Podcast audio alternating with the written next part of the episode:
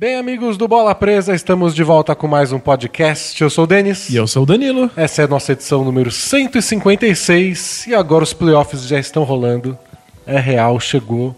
Nem acredito. E não tem mais preview, não tem mais prêmio, não tem mais time ruim.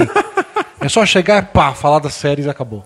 Que maravilha! É, é, é, o momento que todo blogueiro e podcaster espera. É, não precisa ficar inventando pauta, é só falar do que tá acontecendo. Não tem que falar de fofoca. É. Na verdade, tem, tem um pouco, porque não tem jeito. É, sempre tem fofoca. Sempre tem fofoca. Mas não, a gente pode falar de fofoca aplicada. aplicada nos jogos de verdade. Antes, a gente só tem que falar, tem que fazer o carinha do jabá. O carinha do jabá. Hã? E a gente tem que falar de uma nova ideia de podcast, porque a gente falou do BarbaCast semana passada. E a gente teve a ideia agora, se preparando para esse podcast, do Testcast.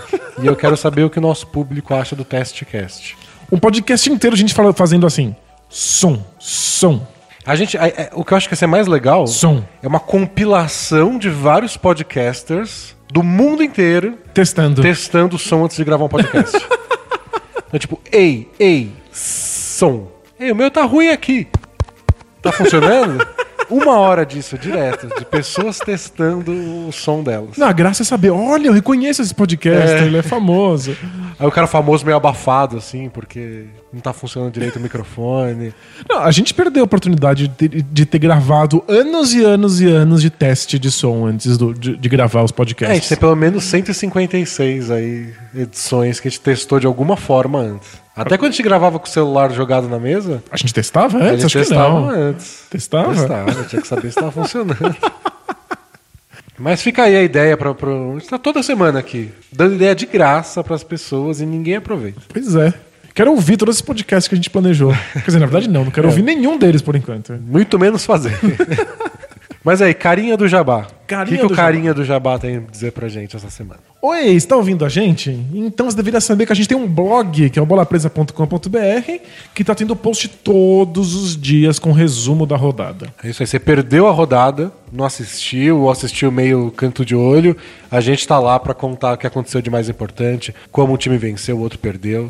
E tem outra, se você assistiu o jogo, vai lá ver a nossa análise do jogo, a gente faz um monte de comentários táticos, a gente tenta explicar o que está acontecendo no contexto da série, então vale a pena. É, a ideia não é um relato Simplesmente aconteceu isso, ganhou o primeiro quarto, perdeu o segundo quarto e ganhou o jogo. É explicar como aconteceu, qual foi o destaque da partida. Todas as partidas que acontecem nos playoffs, a gente faz os comentários, então toda rodada você vai lá, na hora do almoço, já tem lá um resumo da rodada para você ler. Isso aí. Isso é para todo mundo. Todo mundo. É de grátis, igual esse podcast. Então, se você tem escorpião no bolso, você também pode ler os nossos resumos. Se você não apoia a existência do Bola Presa, você pode ler mesmo assim. Exatamente. Mas, se você quer apoiar a existência do Bola Presa, ajuda a gente a se dedicar ao blog, especialmente nesse momento de playoff, que a gente produz material pra caramba, você vai lá no apoia.se barra bola presa e aí você ganha, como gratidão por nos ajudar, um monte de conteúdo exclusivo. É, por nove reais você ganha um texto toda semana. Esse texto saiu hoje, aliás, no blog, que é analisando a defesa do Miami Heat sobre o Ben Simmons. Então, já que vai ter jogo hoje dos dois, o terceiro da, da série, a gente analisou como o Simmons deitou e rolou no jogo 1 um, e que ajustes o Heat fez no jogo 2 para diminuir um pouco o ritmo dele. Perfeito. Então, com nove reais você tem acesso a esses textos, que são textos mais aprofundados, que vão analisar o que está acontecendo aí nos playoffs. Por 14 reais por mês você tem acesso a podcast exclusivo todo mês. A gente vai gravar em breve o, a próxima edição. Isso. E com 20 reais mensais você tem acesso ao nosso grupo exclusivo lá no Facebook, em que a gente está comentando toda a rodada, tá bombando. Eu odeio falar bombando, mas tá bombando. A galerinha irada tá lá, agitando. Agitando. tomando muito suco de laranja. E você também concorre aos nossos sorteios, que em breve a gente não conseguiu nessa semana, mas acho que vai rolar agora. É, que eu sou um desastre. Essa é a única explicação. a gente vai sortear as coisas que a gente trouxe da nossa viagem. Já faz um mês da viagem já, a gente não, a gente não conseguiu ainda, mas vamos mas sortear. Vai acontecer, vai dar certo. Provavelmente nessa semana. É. E até aí no grupo tá divertido, tá rolando bolão também. Isso, tem os bolões que, que, que dão, dão prêmio, inclusive. Tem dois bolões e tem mais uma um tipo um fantasy daqueles que você escolhe um jogador por dia e não pode repetir depois. Então você não pode gastar o James Harden agora se você acha que ele vai para final, porque depois na final você vai ter que escolher o, sei lá, o, o Gerald Green. Banco, é. É. Então é Bem bem, legal. divertido, é um fantasy divertido em estar fazendo os jogos. Quem chegar lá com mais uma ideia de fantasy, de jogo, qualquer coisa, a gente bota junto. Lembrando que todos eles, se eles são oficiais, feitos lá no grupo do- do- dos assinantes de 20 reais, valem prêmio. É, a a gente dá um brinde depois, a vocês, gente arranja alguma exatamente. coisa. Perfeito. É, lembrando que se você assina agora, você tem acesso não só a esses textos que estão saindo agora nos playoffs, mas todos os textos exclusivos que a gente escreveu nos últimos anos de, de, É. de assinatura. Todos E pô, 24 podcasts especiais. especiais. Isso. Então você vai ter. Vai viajar, assina a Bola Presa e baixa todos os podcasts. Você tem horas e horas Tem e um horas. dia inteiro de podcast. Mais, porque todos têm mais de uma hora. Todos têm bem mais de uma hora. Então, Melhor negócio da sua vida. Bom, vamos falar de playoff com o primeiro aviso. É, tem que situar os nossos ouvintes na nossa linha espaço-temporal. é, pr- primeiro, o Brunão tem que tacar a vinheta do, do- que a gente vai falar de basquete. né? Ah, tá. Acabou o carinha do Jabá. Desculpa.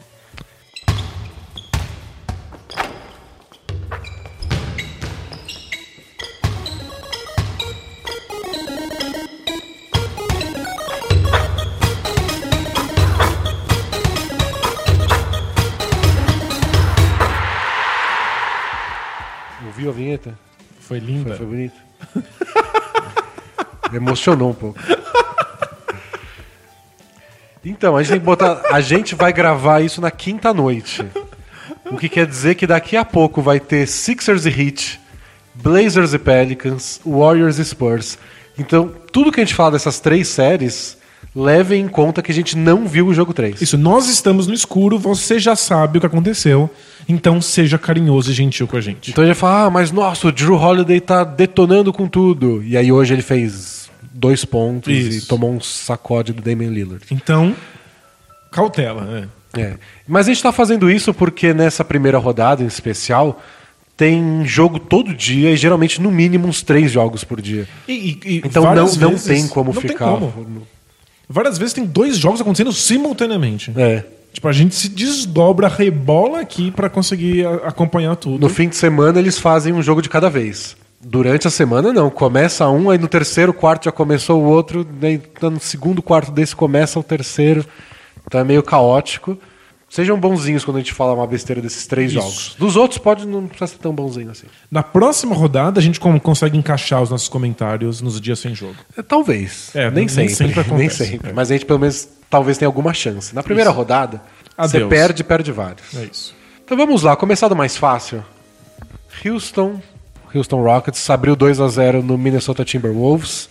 A série não tá sendo exatamente como eu imaginava. Não, não tá sendo nada como a gente imaginava. Mas o placar tá 2 a 0 pro Houston. Isso, e vai ser o 4x0 que a gente previu. É, eu, eu achei que poderia ser 4 a 1 se o Minnesota fizesse um grande jogo em casa daqueles ofensivamente destruidores. Mas do jeito que o Carl Anthony Towns e o Jimmy Butler estão jogando essa série, não sei se isso vai É, acontecer, não. Eu não acho que vai acontecer. Eu entendo perfeitamente as pessoas que estão levantando bandeiras de alerta pra como o Rockets está jogando. Eu, eu acho que é coisa de torcedor com medo.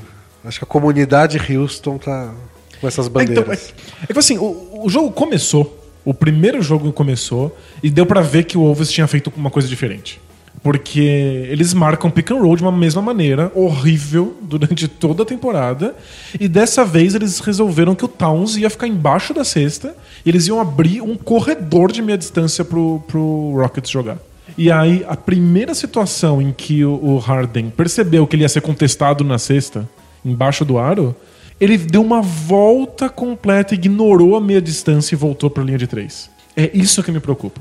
Porque se o Wolves consegue fazer um ajuste para dar arremesso de meia distância e o Rockets não pega, imagina o que os outros times que defendem direito vão fazer. É que eu, eu achei que o Harden até se adaptou bem no primeiro jogo.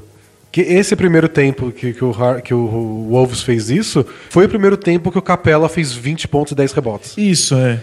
E porque foi isso, o Harden não tem tanto medo do, do Towns. Meu medo seria essa defesa, não com um time que defende bem em geral, mas com um time que possa contestar de verdade o Harden lá embaixo. Então você dá essa meia distância, o Harden vai aceitar a meia distância?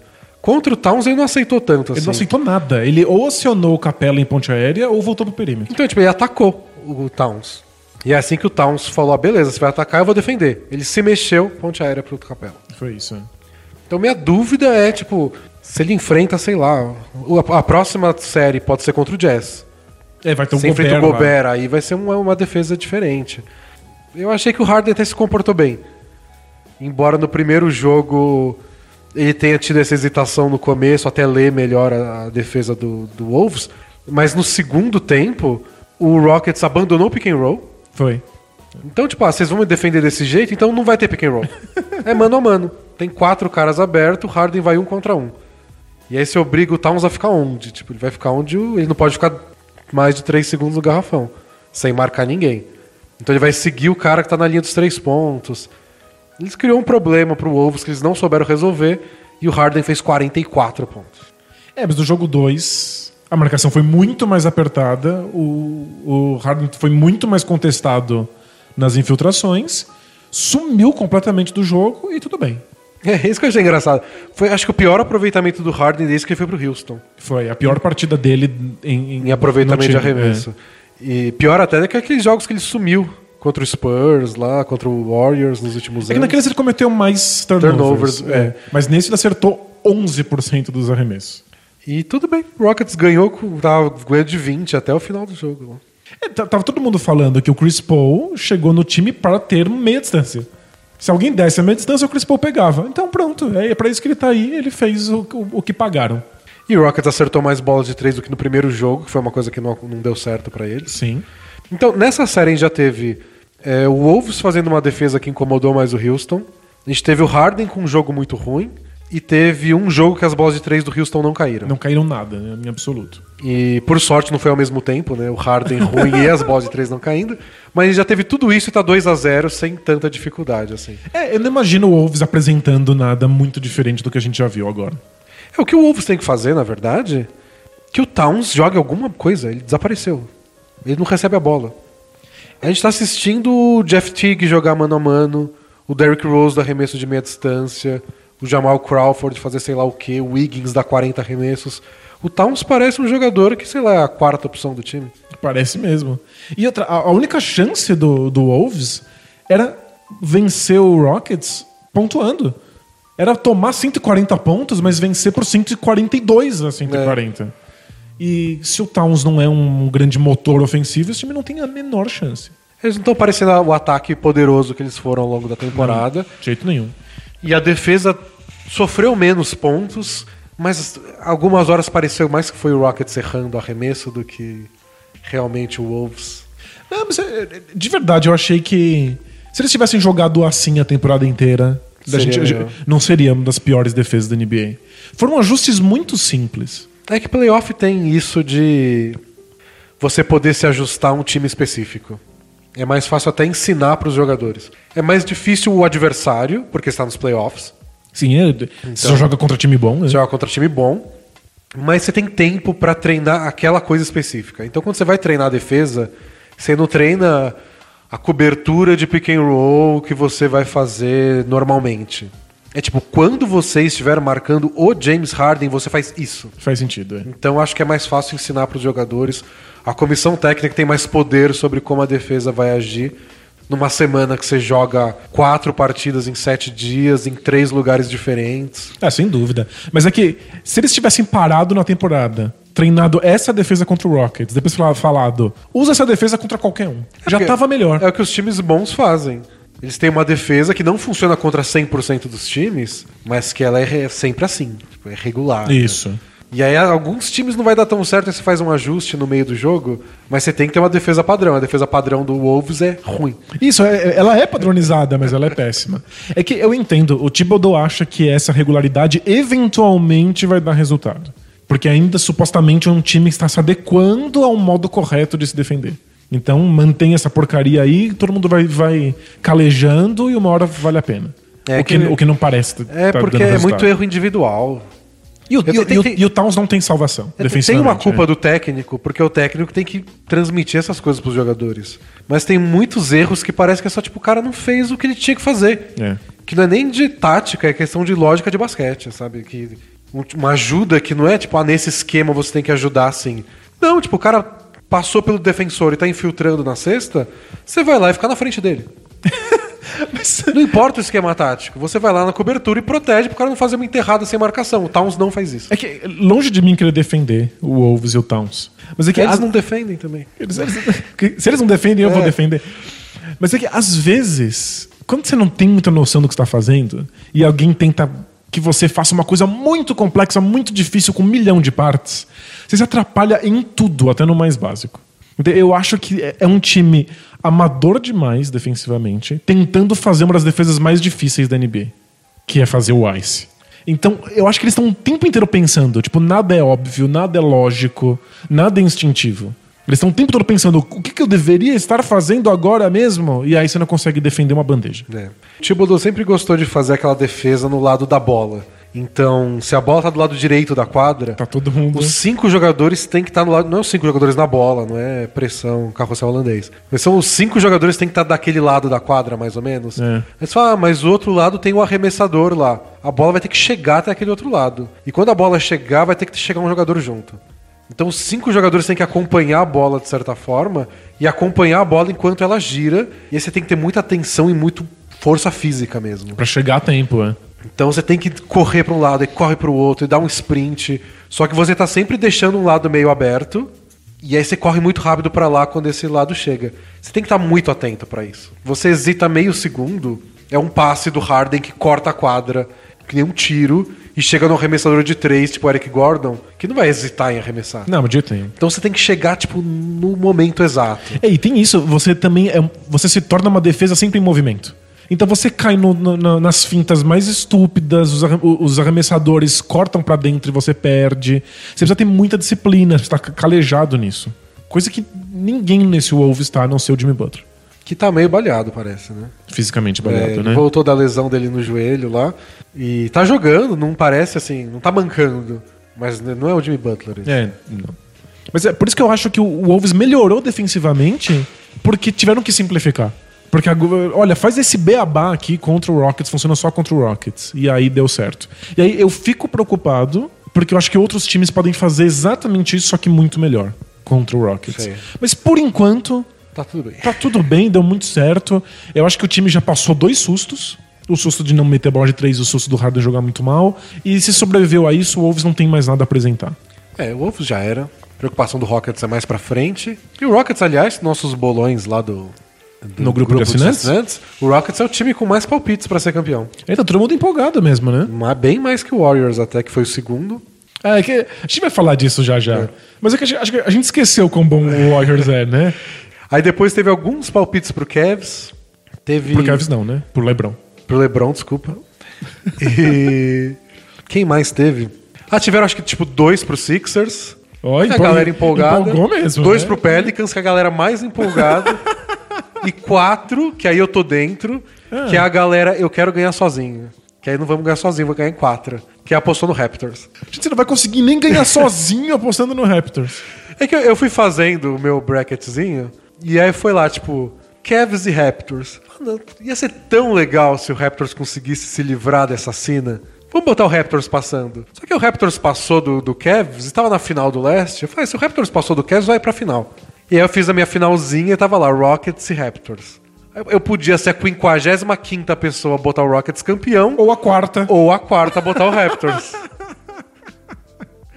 Justo. Falei, ah, Agora, se eu perder por causa disso, aí eu não vou me perdoar nunca. Se você ganhar o bolão, você ganha o pr- o prêmio do bola Ah, eu compro uma camiseta pra mim. eu vou na Renner e compro uma camiseta pra mim.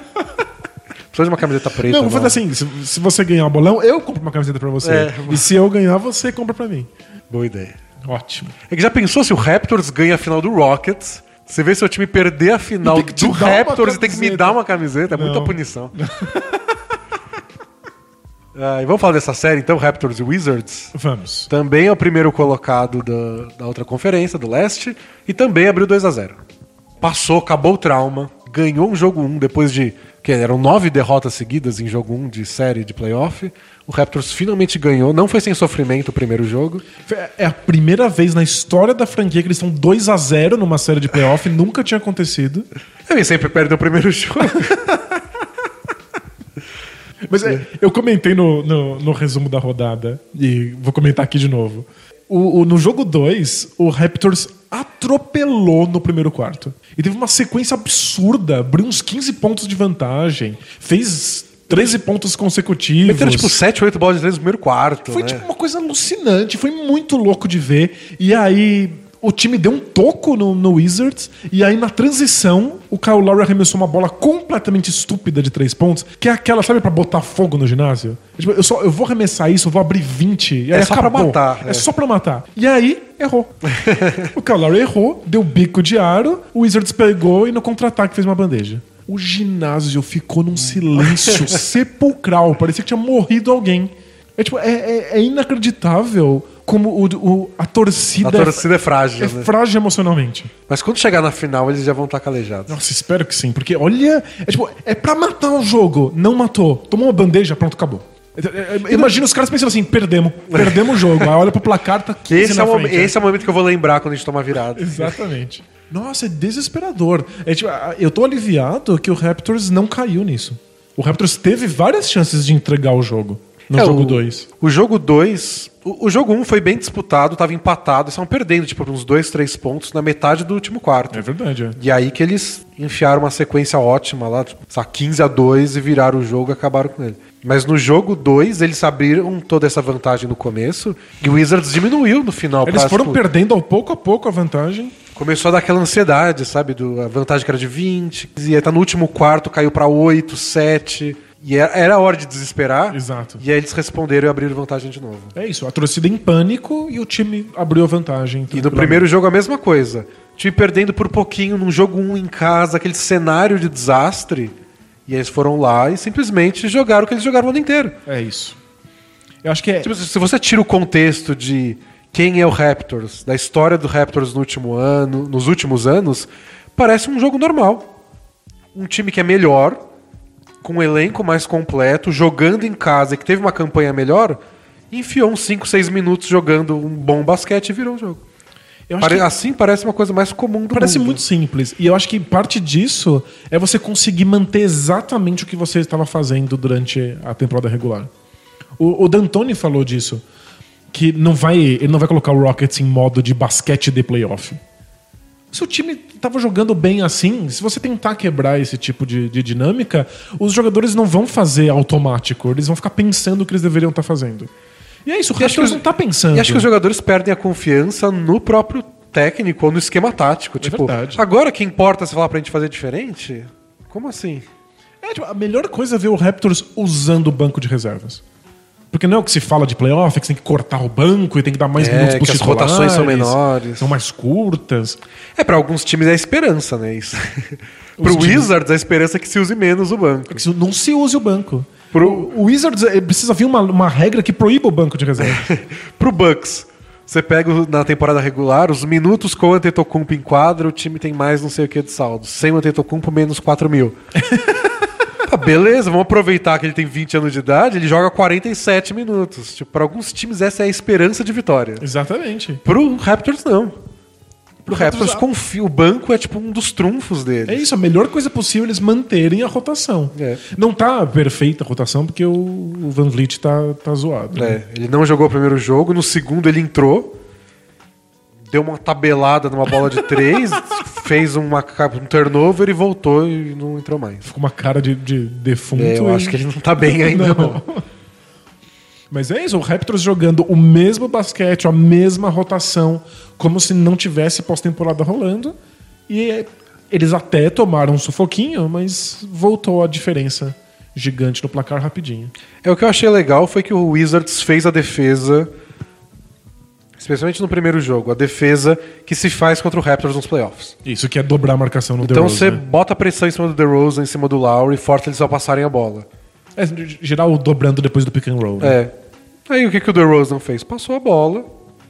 Aí o Valanciunas foi lá, enterrou, fez ganchinho. Ou fingiu que ia fazer o ganchinho, veio a cobertura e tocou pra mais um cara. Aí o Siakam foi lá, enterrou.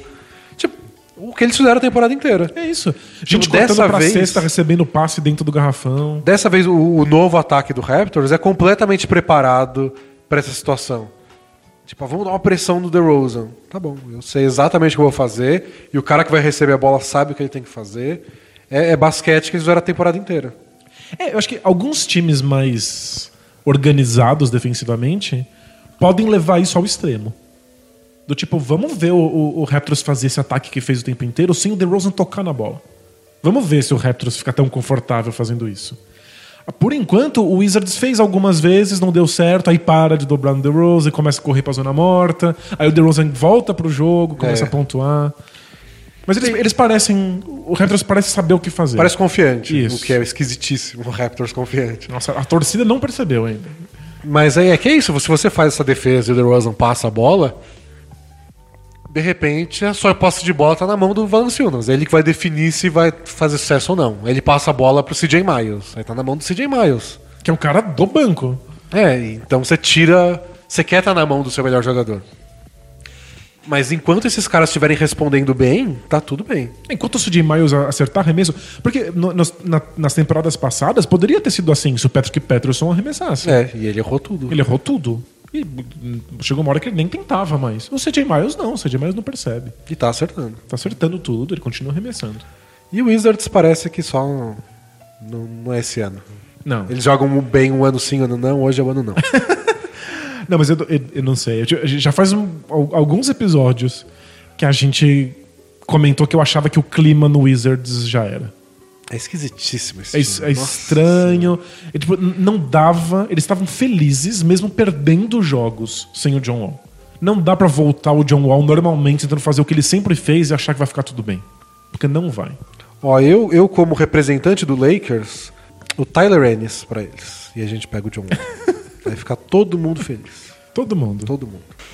E gente- Manda o, o, o aspirante do Isaiah Thomas. O Rockets pode mandar uma escolha de segunda rodada. pode ser? Manda, tá ótimo.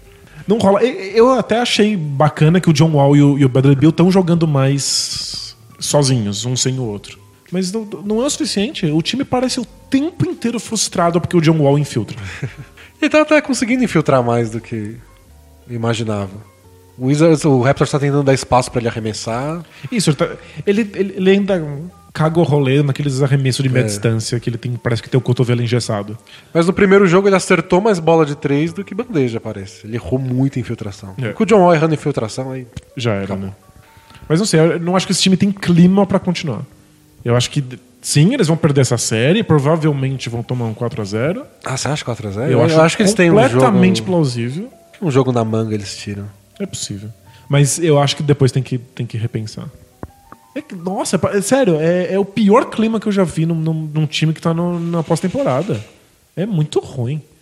Tem a- aquele videozinho que a gente postou no, no, no resumo da rodada, muito engraçado, que era o, o Gortá discutindo com o John Wall e o Bradley Bill do lado, fazendo o maior facepalm do mundo, assim, segurando a cara do tipo, meu bosta, Deus, né? onde eu me enfiei?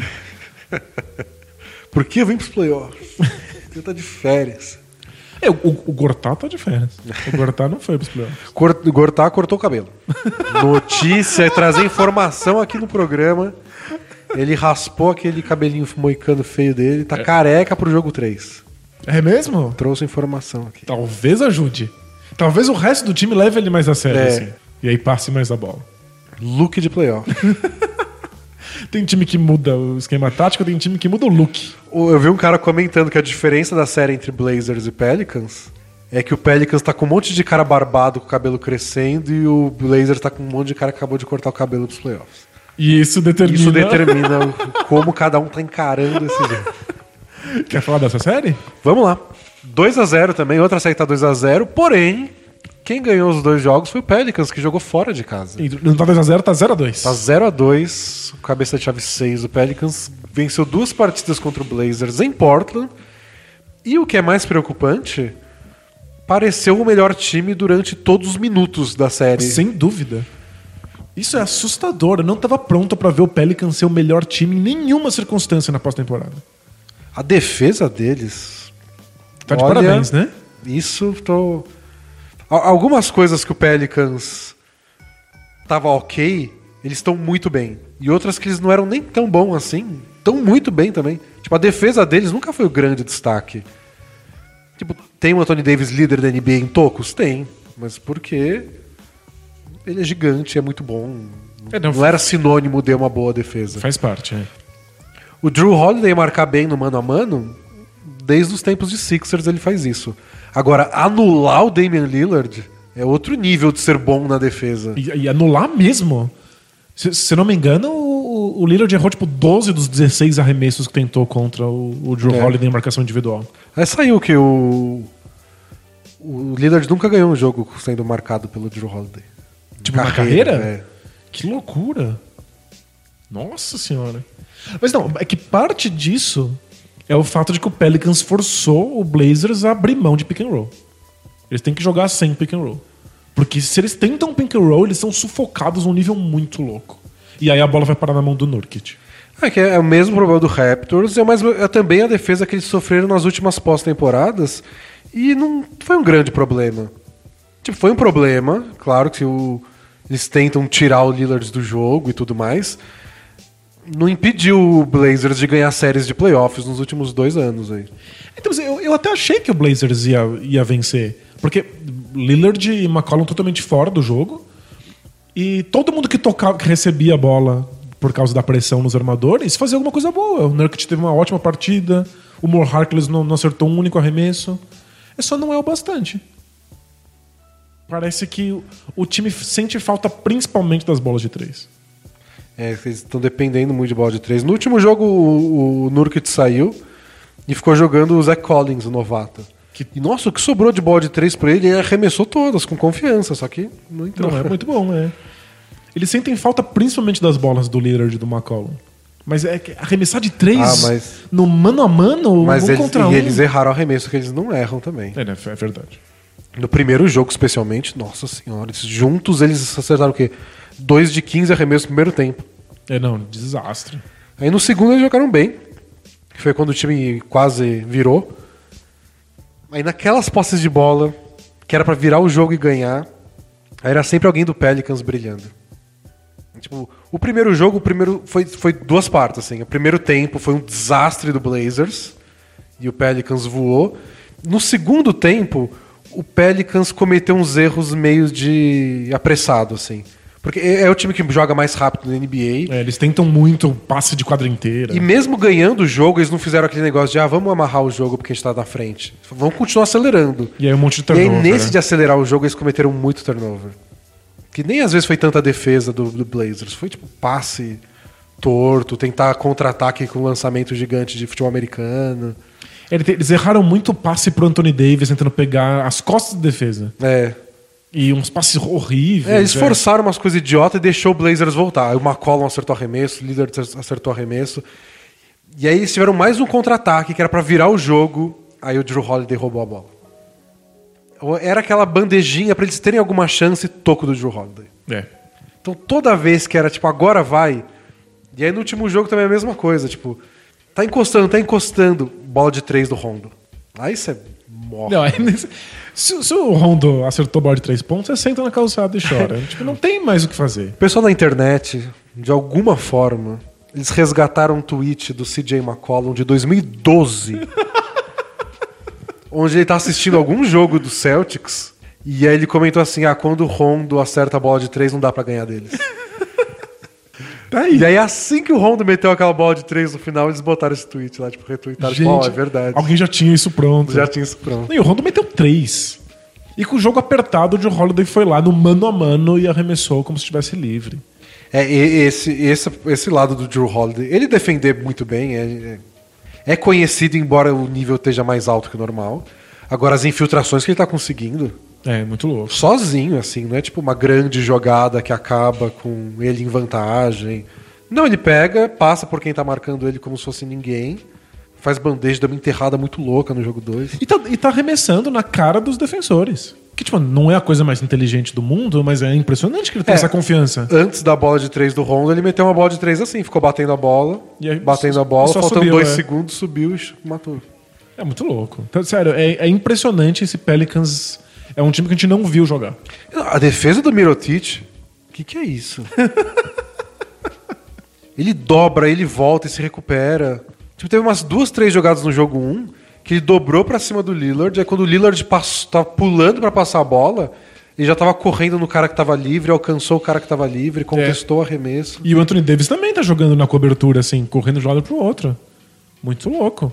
E o, e o Blazers tá meio perdido pra marcar, porque Eles não conseguiram achar um bom matchup pro, pro Tony Davis. Se é o Nurkic marcando, ele passa pelo Nurkic e faz cesta quando ele quiser. E, e se o Nurkic vai marcar outro jogador, tipo o Mirotic, o Mirotic fica na linha de três, mas ele não fica parado na linha de três. Ele fica correndo, pega, corta a luz de um lado, corta a luz do outro, como se fosse o Clay Thompson. E o Nurkic não acompanha isso, mas nem ferrando. É difícil pro Blazers usar o pivô nessa série, né? E aí o Blazer tá tendo que jogar sem o Nurkic. Mas que é parte muito importante do ataque deles. Muito essencial Ele é o cara que recebe no- essa dobra, a bola nessa dobra de marcação que você citou. Exatamente. Es- Especialmente porque ele passa bem a bola, mas ele também E finaliza, né? tranquilamente. é. Então, o, o grande problema do Blazer está sendo onde enfiar o Nurkic na defesa. E achar alguém que marca o Anthony Davis. Tipo, não é o Nurkic, mas é quem? É porque O Amino não, não tá dando certo também. é, eles tentaram um Amino e o Amino ficou tomando bola nas costas e um monte de ponte aérea. Que, aliás, foi é o jeito favorito do, do, do Pelicans agora de acionar o Anthony Davis. É que o Rondo passa tão bem também, né? Putz. Playoff Rondo é outro nível. Gente, é- Play- o Playoff Rondo tem dois extremos. Ou ele abandona o time, igual o Mavericks, ele simplesmente vai embora. ou ele faz o Bulls ganhar do, do Celtics, o Pelicans ganhar do Blazers. Ele tem dois modos, assim. É que tipo, é a história da vida do Rondo.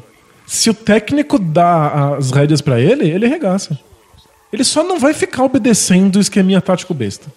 E eu acho que nos playoffs os times estão mais dispostos a deixar o Rondo ser livre. Eu acho que o, o Pelicans ele se mantém num, num esquema tático pré-definido quando é aquela, aquela posse de bola que o Rondo passa pro lado e deixa o Joe Holiday decidir. Que aconteceu bastante no jogo 2. Uhum. Mas quando o Rondo tem a bola nas mãos, é ele. Ele vai fazer alguma coisa. E eu acho que vale a pena. Tipo, eu não- faria isso numa temporada inteira. Mas, Mas nos nos playoffs, playoffs, né? Por que não? Tá jogando muito. Mas acho que o Blazers precisa achar essa defesa no, no, pro Nurkic, pro Nurkic conseguir ficar em quadra. Se o Nurkic ficar em quadra, acho que eles conseguem melhores arremessos. O Harkless voltou bem no jogo 2, de lesão. Acho que já vai ser titular no jogo 3. Vocês sabem disso, né? Vocês já assistiram. Mas Lillard e McCollum tem que acertar arremesso. É. Não é toda hora que eles têm arremesso livre, mas quando eles têm, eles têm que acertar. E tem que acertar alguns contestados, porque é assim que o time chegou onde chegou. Tipo, tem arremesso do McCollum com a marcação na cara? Tem. Igual teve todos os 82 jogos ele acertou. Então não pode se dar o luxo agora de falar, ah, a gente teve os arremessos que a gente queria, essa bola só não caiu. Então tchau, acabou a temporada. É, não, vai ter que acertar. Tem que acertar. Principalmente bola de três pontos. Porque se o resto do time tá jogando bem, e eu acho que tá até. Eu acho que eles acertaram os arremessos quando rolou dobra no, no Lillard. E mesmo assim você não chega no placar, é porque a tua defesa não tá dando conta e porque as bolas de três pontos não estão caindo. Bom, vamos pro leste, outra série que tá rolando agora, que a gente não sabe qual vai ser o placar, que é Sixers e Heat tá 1 a 1 é, Jogo 3 em Miami. O jogo 1 foi uma sacolada daquelas pra lavar a alma do pessoal que tava ansioso pro playoff de novo na Filadélfia. É, foi maravilhoso. Quase 30 pontos de diferença. E foi suficiente pra gente achar que o Embiid talvez não precisasse voltar nessa É, série. não, esse é um erro muito comum. De ver o time se superar sem o melhor jogador e achar, ah, nem precisa. Sempre precisa. O, o Warriors tá jogando muito bem? Tá. Precisa do Curry, não Precisa. tem.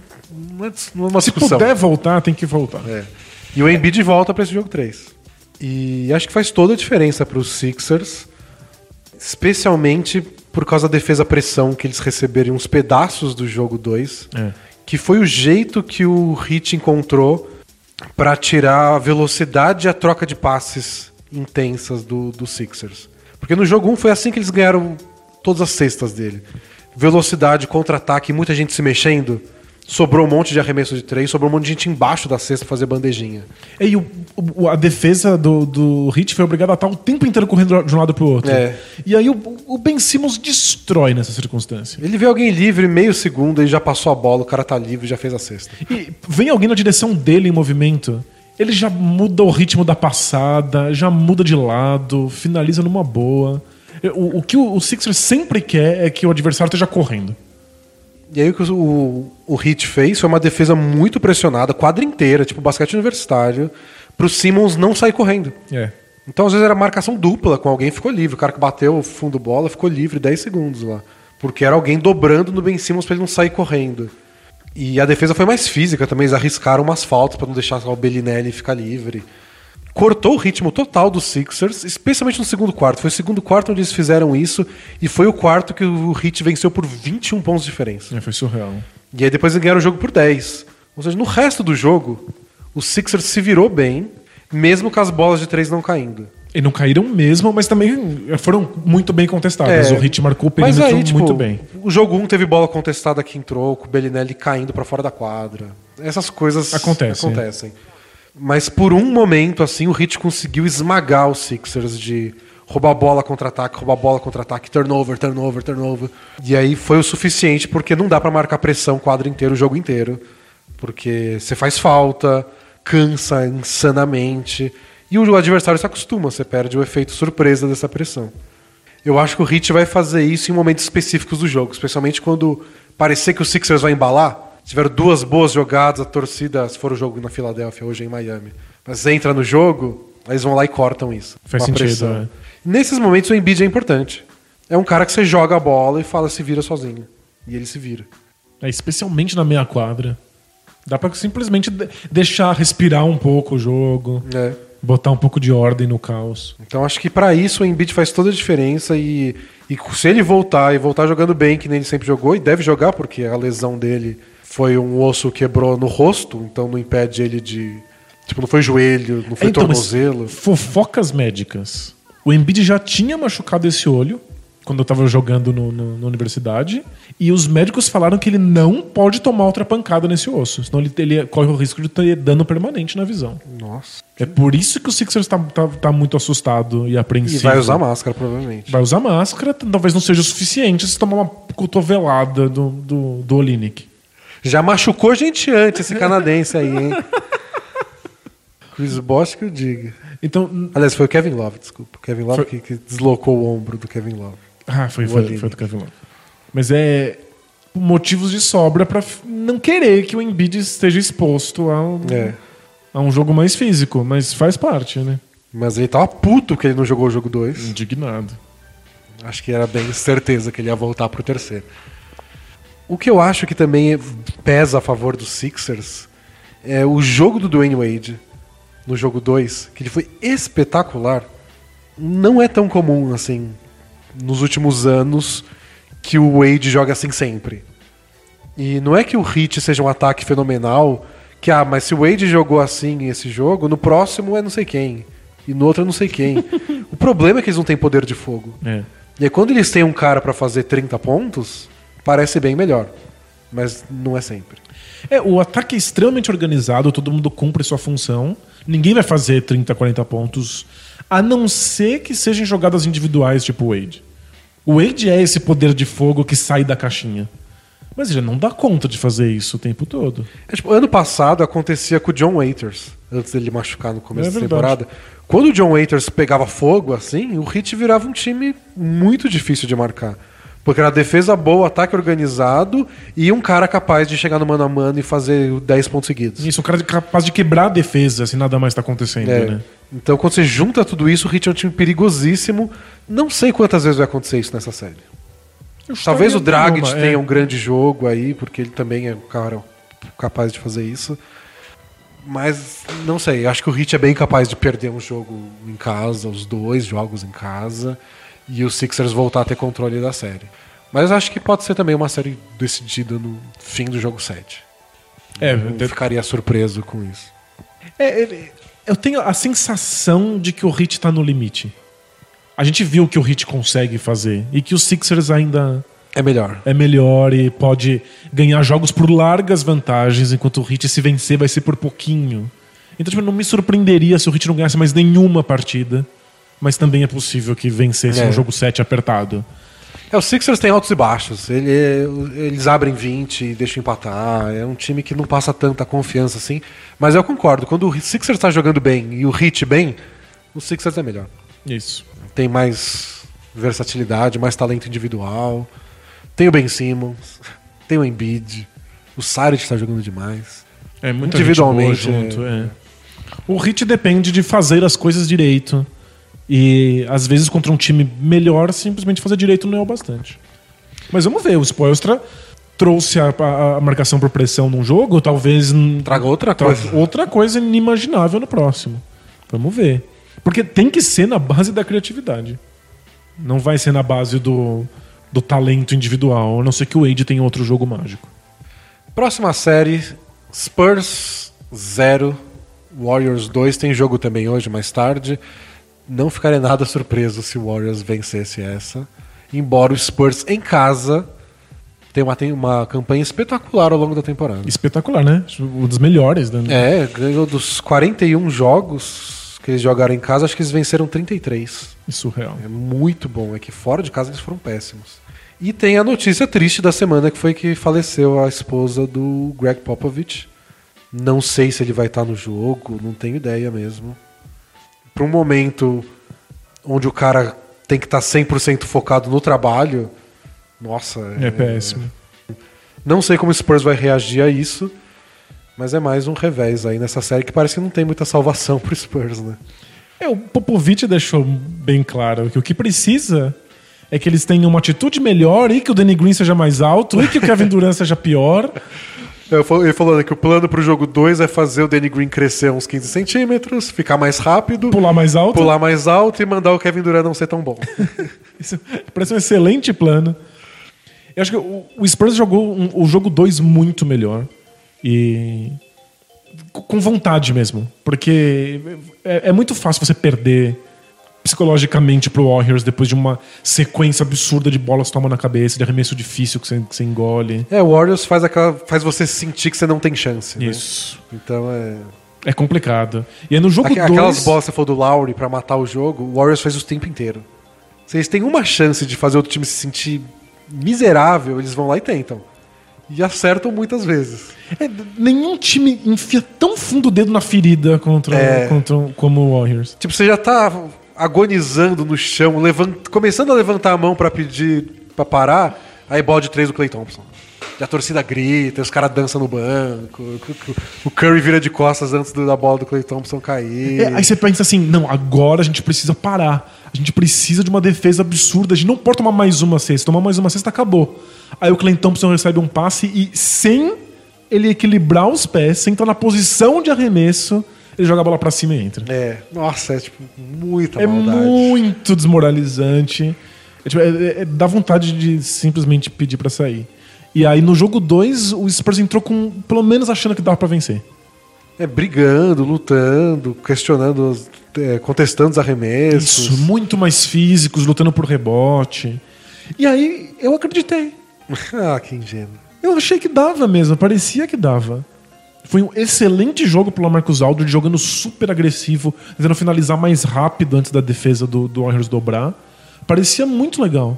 Arremessando por cima do Magui, que é difícil, mas ele acertou arremessos bem difíceis. Que é o que a gente falou do McCollum, sabe? O Spurs precisa do Aldridge acertando arremesso até os difíceis. Senão não Isso. tem chance. Em cima de marcação, de marcação boa. É, e ele Que, fez. aliás, Magui marcando muito, e não só protegendo o aro. Marcando infiltração, indo lá no perímetro, Mano dando peitada, mano, tudo. defesa lateral, muito impressionante, né? Como isso aconteceu? Quem diria? Quem diria? Mas enfim, eu achei que dava e. Não dá. Não, o Ginobili falou depois do jogo, a gente jogou muito bem, perdeu de 15. Foi. É porque eles são bons. Eles passaram, acho que acabaram o primeiro tempo na frente, né? É. O Spurs ganhou. Não sei. se- a minha, minha conclusão é a mesma do Ginobili. Tipo, eles precisavam jogar melhor depois do jogo 1? Precisavam. Jogaram melhor? Jogaram. Perderam de mais de 10 mesmo assim. É, o, o comentário do Duran foi que eles voltaram pro segundo tempo precisando igualar a energia do Spurs. Porque eles estavam jogando com menos intensidade. Parece que é só isso. Parece que é só eles se olharem e falarem assim: nossa, eles estão jogando mais forte que a gente, né? Vamos jogar um pouquinho mais forte? Vamos, venceu. 15. O, o esquisito é que você tá num jogo 2 de playoff e precisa ficar se olhando no intervalo e ficar falando, vamos jogar pra valer. É, isso é meio ridículo. né? mano, vamos lá, joga pra valer desde o começo. Já não jogaram a temporada inteira direito. E mesmo assim ganharam 50 mil jogos, e segunda melhor campanha, tudo bem. Não sabe o quanto eles são espetaculares, mas é meio incômodo isso de. De qualquer forma, a defesa voltou. Pelo menos ela existe. Está viva a defesa Isso. do Warriors. E o ataque também. E o Clay Thompson teve partida espetacular. E o Durant Durant continua também. sendo um gênio. É, é- é difícil, assim. É, o, o, o Spurs tá fazendo tudo que pode e tá fazendo tudo direito. É, o, o Spurs foi lá é, deixou o Iguodala livre para fazer ajuda em outros lugares, e o Iguodala acertou os arremessos. Isso. O que você faz? E eu acho. Se alguém tem que ficar livre é o Iguodala. Você fez o plano certo. Ele acerta quatro bolas de três. Você não tem. É, é tipo se o Rondo acerta as bolas de três pontos. É, acabou. Acabou. E de verdade, eu acho que. Eu, talvez eu nunca tenha visto o Clay Thompson ser tão bem marcado quanto nesse jogo 2. É que. E tá com 80% de aproveitamento. É, porque ele foi muito bem marcado, mas ou ele acertou arremessos muito difíceis, ou a jogada do Warriors é perfeita, e você estar bem marcado quer dizer que você vai chegar um segundo atrasado, ou o Spurs tem caras de braços muito curtos. Eles são do elenco do Bucks, né? Se ele tivesse o elenco do Bucks fazendo o que o Spurs está fazendo, tá, tá, ah, tava bem. ótimo. Tem que amalgamar os dois times. Se em vez do Rudy Gay tivesse um Tetocumpo, se em vez do Perry Mills fosse o Eric Bledsoe. Não, se bem que Bledsoe não, não, é, pior exemplo. Pode ser o Brogdon. Mas é, é o Spurs fazendo o que dá com o elenco que tem. É, é, é desesperador, é, é, é triste. Mas podia ser o Perry Mills no corpo do Bledsoe só. Podia ser o, o Perry Mills no corpo do Antetokounmpo. podia ser cinco Antetokounmpos. Aí vence esse Com o arremesso do Perry Mills. Aí eles têm chance. É. Mas é, infelizmente, não é que o Spurs não esteja jogando bem, tá? Mas é que quando perde mesmo assim, dá aquela sensação de que não tem outro jeito, vai ser 4 a 0 é, tinha que estar tá jogando bem assim e ter o Kawhi Leonard, sabe, precisa de um pouco mais, né? Não tem jeito. É falta. É que a gente não pode desconsiderar a possibilidade do Clay Thompson ter um jogo medonho. É, e o Spurs tem jogado melhor em casa, sabe-se lá por quê. Eles também podem acertar mais bolas de três do que eles acertaram que agora. Tá, tá sendo um problema sério. Que sentiram falta. É, o Spurs tá criando as oportunidades até, mas não tá acertando é. essas bolas de longe. Então acho que eles podem dar muito mais trabalho pro Warriors mas também pode ser 4x0. Isso. É, 4x0 é bem possível, é também bem possível que o Spurs vença um. Os dois jogos eu acho difícil. Mas acho que dá pra ganhar um jogo em casa do Warriors. É, tipo, ganhar os dois em casa. É, igualar a série, não, não imagino isso não. Mas vamos ver. E falando em Bledsoe, já vamos pular então pro Celtics, que abriu 2 a 0 em cima do Bucks. E o Bledsoe disse que. Quem é esse Terry Rozier aí? que você perguntou? Mas então, tem gente achando que que absurdo, isso não é profissional, ele deveria ter estudado os jogadores do Celtics antes da série. Não é possível que o jogador profissional não saiba quem é um cara é que tá enfrentando no playoff. É. é. claro que ele tá zoando, né? É. A, é, acho que ficou meio ofendido com a pergunta. Porque a pergunta foi elogiando o Terry Rogier, o repórter falou. Tipo, ah, ele, tá, ele, jogou bem, fez duas boas partidas, sei lá quantos mil pontos. E o quão pessoal você leva isso, esse matchup para você? Tipo, quanto te incomoda pessoalmente que o cara que você tá marcando tá fazendo tudo isso? E aí ele falou, quem? Nunca ouvi falar nunca ouvi desse falar. cara. Se fosse oh, o Russell Westbrook que tá fazendo tantos pontos, quanto você leva no pessoal, talvez ele respondesse diferente. É, ele é um grande jogador. É, MVP né? da NBA, ele... blá blá blá. Acho que como é o Terry Rozier, ele ficou mais ofendido. É, acho que até, também ficaria. Eu, eu ficaria. Quem é o Terry Rozier, eu sabe? ficaria, mas eu não responderia isso. Por motivos de eu fui, acabei de ser humilhado dois jogos seguidos. Exatamente. Falar assim, nossa, tá, tá de parabéns. Eu colocaria a culpa no esquema tático. É. Eu falei assim, né, o Terry Rozier é muito muito beneficiado pelo excelente esquema tático do Celtics, mas a gente vai fazer melhor. Ele, ele piorou a situação dele com essa resposta, ah, esse é o caso. Mas eu entendo porque ele tava puto. E o Terry Rozier fez aquela cesta no jogo 1 tinha que ter sido game winner. Tinha que ter sido meio segundo depois para poder acabar o jogo naquele arremesso de três, não, não depois na prorrogação. Não que a bola do Chris Middleton não tenha sido muito louca. Foi, foi. Foi, foi sensacional. Foi sensacional. Mas, mas, já que o Celtics ganhou o jogo, podia, podia ter sido, porque né? o drible que ele deu no Bledsoe. nossa, que sensacional. Teve, teve, rolou durante a temporada regular um vídeo zoeira no Twitter comparando o Jordan e o Terry Rozier. Estavam falando de como ele tem um arremesso parecido com o do Jordan. É, a, mecânica, a mecânica, é releasezinho, a munheca igual. E aí fizeram um vídeo de lances parecidos. Tipo aquele vídeo que tem do Kobe e do Jordan comparando Sim. lances. Só que no Terry Rozier e o Jordan.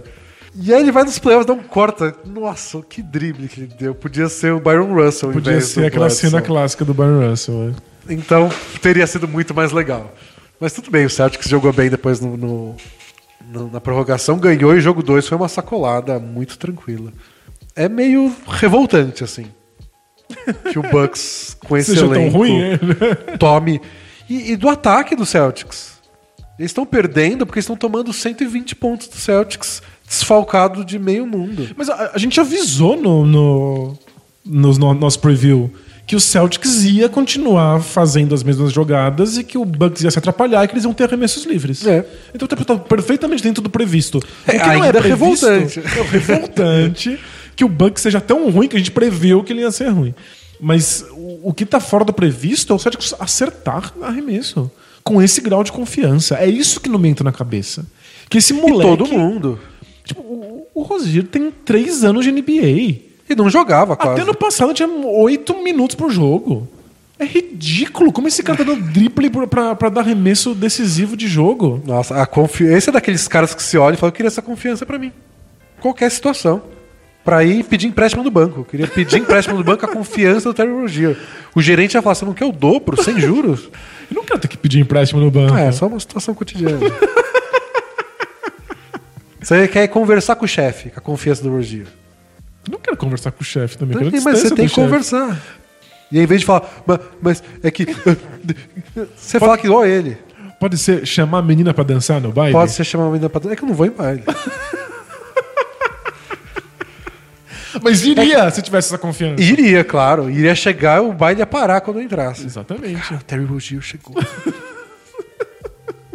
é que eu não tô fazendo situações que eu quero fazer. Tô situações que eu sou obrigado a passar.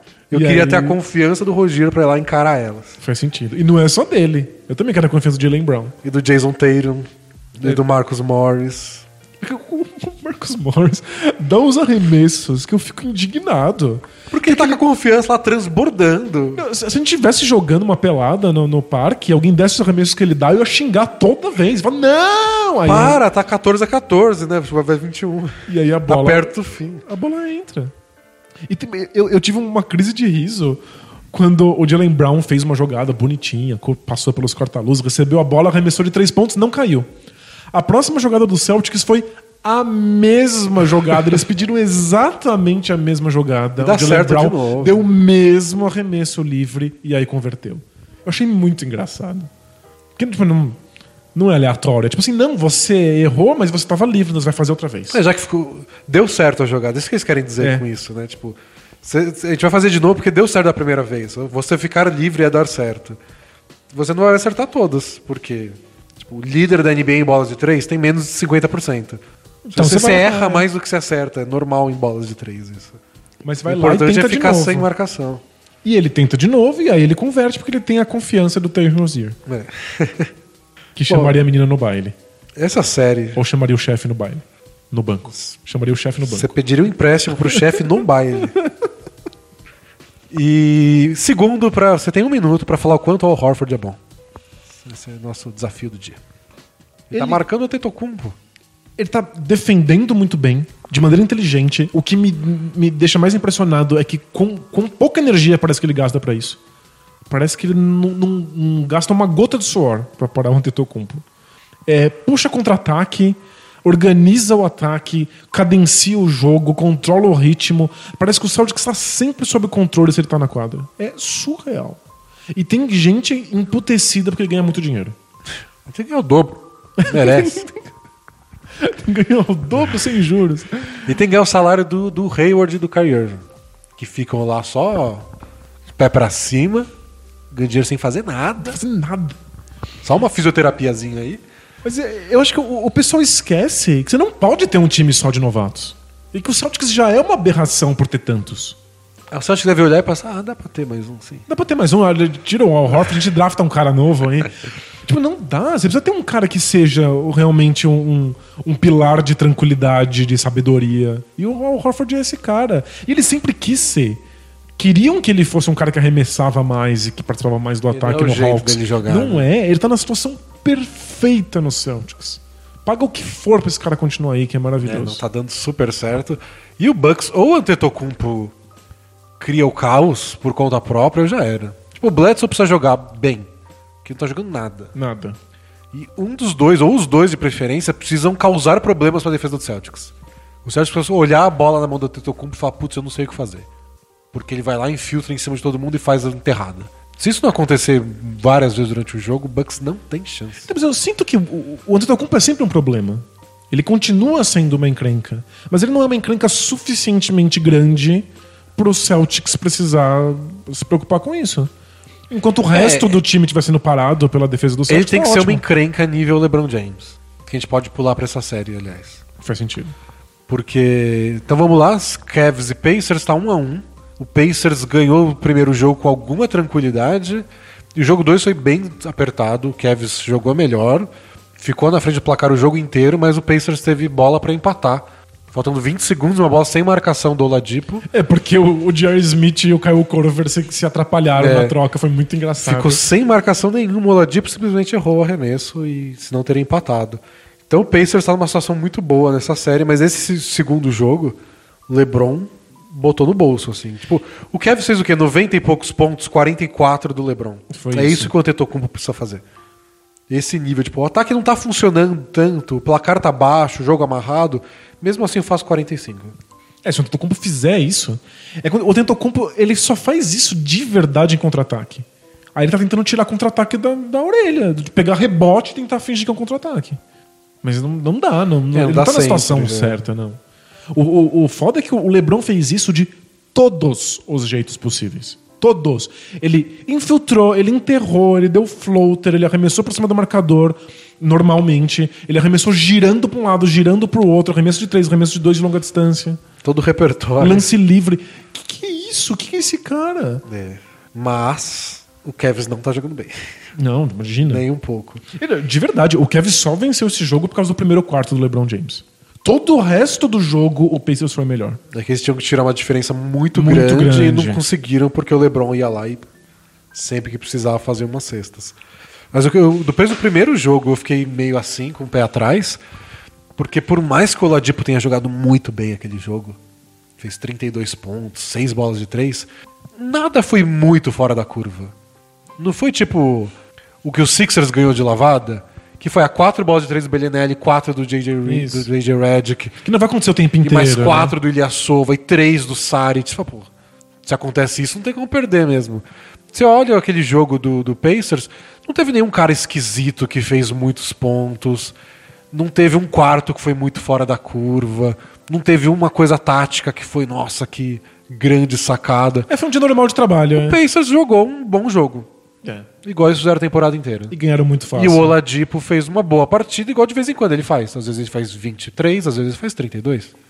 Foi um bom jogo do Oladipo, num bom jogo do Pacers, e eles abriram 20 e tantos de vantagem. E o Cavs não sabia o que fazer. Não, sério, é. Isso tem toda razão. É um in- indicador de que o Kevin está, tá lascado. E as bolas de três do Cavs não caíam, ninguém conseguia fazer nada. E chegou o jogo 2 também, não caíram tanto assim. Então tá bem preocupante pro Cavs, isso até essa série. E se você tenta especular, extrapolar e pensar, e se eles passarem, terem que enfrentar o Raptors? Por mais que o Raptors seja muito freguês do LeBron, tem um limite. Né? É, acho que esse, esse novo Raptors, esse, esse Raptors confiante, não sei. Acho o, o Kevin está numa situação muito ruim. O, o- o LeBron já teve que admitir, já falou na, na- na- na coletiva ontem, que o time não está preparado para os playoffs, porque gastou muito tempo tendo que se, simplesmente lidar com as mudanças de elenco. É, eles vão mudar o time inteiro com a temporada em andamento. É isso, é, É tipo, se é pra dar certo com alguém, geralmente não dá certo isso. Se é pra dar certo com alguém, é com o time do LeBron. é. Então se tem uma chance é porque o cara tá lá. Acho que nenhum time no mundo deveria fazer isso. Você só faz se você tem um LeBron. É. O LeBron permite que você faça isso, porque ele- ele sustenta o time enquanto a coisa não, não funciona. Mas daí pra achar que o time vai estar todo encaixado e, e funcionando perfeitamente nos playoffs, aí já é um pouco de exagero. É. É que eu acho que o LeBron mantém eles no- na série o quanto foram bastante, assim. Tipo, Ele parece ok de marcar 40 pontos. Não parecia muito exausto. não, não- nenhum time no planeta tem uma resposta pra botar nele e falar, ah, agora temos uma boa defesa. Não, se- o LeBron ele converte bolas de dois pontos longuíssimas parado, o que, que você vai fazer? Pois é. É, é sério, é um arremesso completamente defensável. Não, Então- não tem jeito. A esperança pro Cavs é que o LeBron mantenha eles no- na série quanto for preciso. Tipo, tem que ganhar esse jogo 2, porque, porra, não vai sair de Cleveland com 0-2. Foi lá e botou o jogo no bolso e ganhou. Dá pra ele arrancar sozinho o jogo em Indiana? Dá. Ele é capaz. É, vai ter que fazer. Agora, eventualmente, vai ter que aparecer, sei lá, Jordan Clarkson, Rodney Hood metendo um monte de bola de três. O Kevin Love tendo um grande jogo. Alguém tem que aparecer, de preferência vários de uma vez só, para transformar esse time em alguma coisa a mais para poder vencer quatro de sete partidas. Porque nesse momento eu tô meio envergonhado de ter cravado que o Kevin ia ganhar tranquilo, porque o LeBron não perde primeira rodada. Ele não perdia um jogo de primeira rodada desde 2012. No, no, no preview, você não me deixou falar que o Pacers tinha alguma chance porque tinha LeBron James. É, pois é. Agora tô meio encabulado, pensando em apagar aquele podcast. Não, eu, eu não tenho dúvida nenhuma que o Pacers é o melhor time. É que quantos jogos de 40 pontos o LeBron consegue ter? E outra, é jogos de 40 pontos em que o Ladipo erre o último arremesso. Se porque não, mesmo assim o Pacers tinha Teve chance de vencer. mesmo. É, tá bem complicado pro Kevin. E o, o Oladipo não saiu desesperado. Errou o arremesso, não caiu no chão, não pôs a mão na cabeça. Ele olhou pro banco e sorriu. Aquele sorriso de putz. E aí todo mundo Tipo, olhou e sorriu. sorriso, junto. tipo, as coisas estão funcionando. É isso. Eu uma vez ouvi uma entrevista, foi um podcast, aliás, com o Tyson Chandler. E aí eles pergun perguntaram pra ele: "A quando que você percebeu que dava pra ganhar do Heat aquela final?" E se eu não me engano, ele falou: "Ah, "Depois de jogo tal, acho que foi jogo 1". É que eu não preciso lembrar se o Heat ganhou o jogo 1. Eu acho que o Hit ganhou. O Heat ganhou o jogo 1, né? Eu acho que sim. Porque a resposta foi assim, ah, tipo, ah, depois do jogo 1. E aí o cara respondeu, mas vocês perderam o jogo 1. Eu falei, é verdade, mas a gente percebeu que tava tudo sob controle. É, foi, foi isso. É. O Oladipo errou o arremesso e percebeu que tava sob controle. É, tipo, a gente conseguiu o que a gente queria o jogo inteiro, o Tyson Chandler, sabe? A gente, percebeu o que a gente queria fazer, a defesa que a gente quis funcionou. É que no final teve essas duas posses de bola, esses arremessos que não caíram. Mas, tipo, tá do jeito que a gente quer a série. Então dá pra ganhar. Acontece isso mesmo quando você perde, às vezes. Que seria o caso, por exemplo, se o Blazers arranca uma vitória no fim do jogo 1, ou no fim do jogo 2. Vamos dizer que a série vai pra New Orleans com 1 a 1 Se eu fosse o Pelicans, eu tava bem tranquilo. Eles comandaram a série o tempo inteiro, mesmo que o Blazers tenha arrancado uma vitória lá. E eu me sentiria bem. Agora, nem isso o Blazers conseguiu, né? Então, pra eles tá, já era. O Cavs conseguiu, mas acho que o Pacers tem essa sensação do Oladipo. Tipo, ó, se continuar desse jeito, a série é nossa. Alguma coisa tem que mudar pra eles, porque se tipo, continuar assim... O cara fez 44 pontos, fez hum, hum, 20 pontos no primeiro quarto e ainda tive a chance de ganhar nesse arremesso. É. Tá tudo muito bem. Nesse segundo. E a gente não deve- nem deveria falar essas coisas porque a gente se queima uma semana depois. Mas eu acho que o Pacers leva a sério. É, é, a minha sensação é do Oladipo. Se a série continuar desse jeito...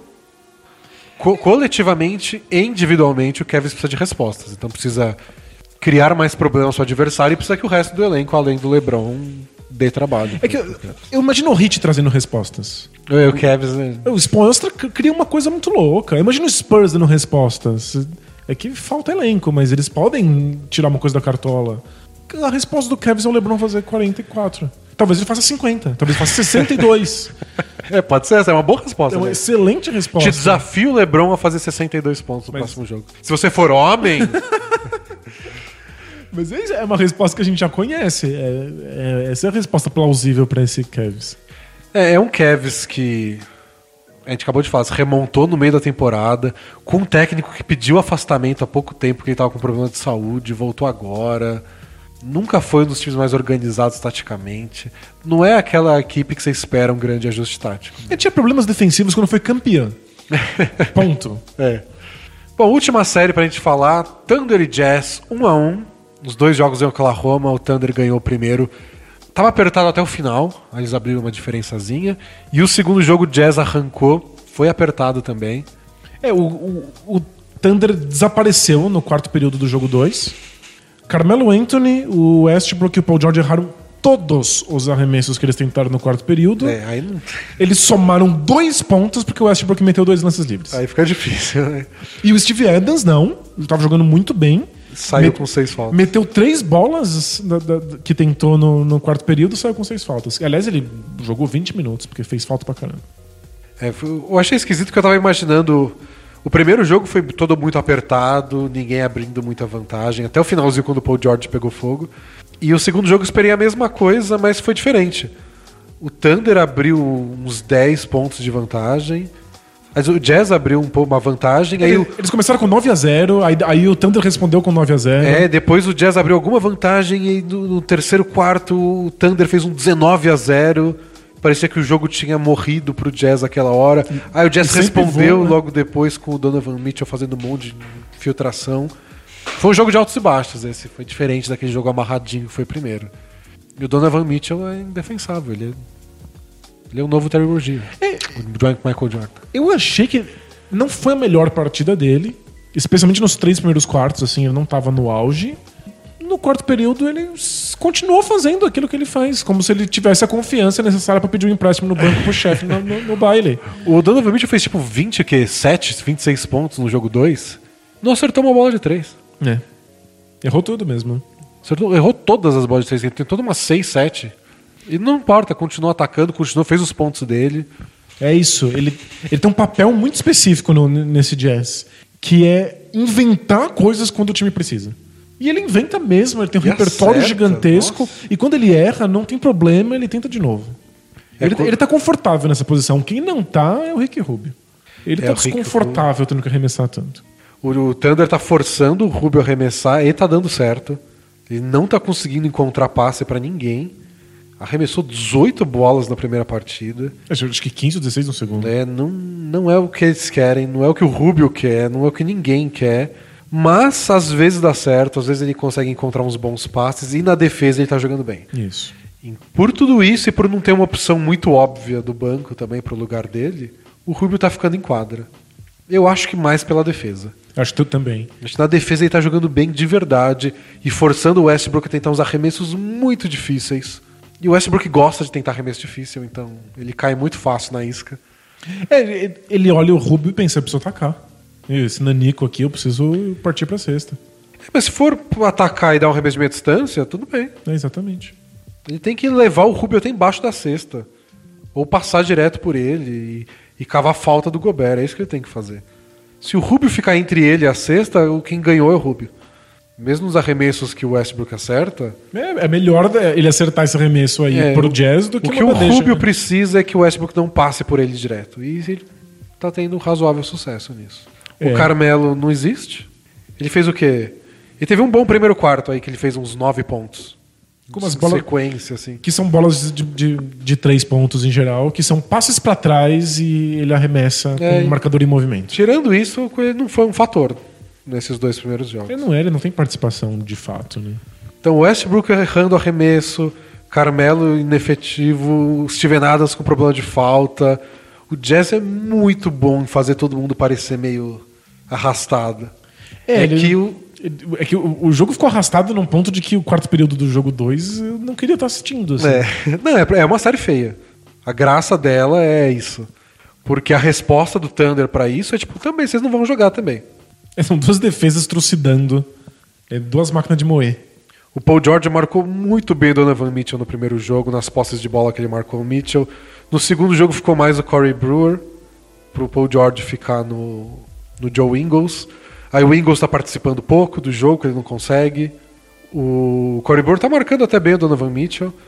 E aí o Rubio fica o tempero com a bola, não consegue achar passe. É, o, o Jazz É tentou. muito amarrado. O Jazz tentou botar a bola na mão do Ingles pra ele dar uma armada no jogo, pro Rubio não precisar dar uns arremessos forçados. Mas não tem como, o Ingles é muito bem marcado. E o que salvou o Jazz nesse segundo jogo, os pivôs deles, especialmente o Derek Favors, dominaram os rebotes. Foi muito rebote. Eu não imaginava o Jazz jogando com o, o Rudy Gobert e o Dark Favors juntos e funciona. É, durante a temporada eles usaram e deu certo. É, é, eu vi um texto sobre isso, acho que foi naquele Cleaning the Glass, Nossa, eles são espetaculares. que é um site que vocês deveriam pagar se vocês já pagam bola presa. Se é para pagar um site de basquete, que seja de bola presa. Se é para pagar dois, podem pagar o Cleaning the Glass. Sobre como o Jazz insistiu nisso. De como os números iniciais de Favors e Gobert juntos, especialmente com o Rubio em quadra, não funcionavam. O time não conseguia pontuar o bastante, o saldo de pontos era negativo. Faz todo sentido, né? E, e você bota um pivôzão, um outro cara que é pivôzão junto, e um armador que não sabe arremessar. Você fala, não tem como dar certo.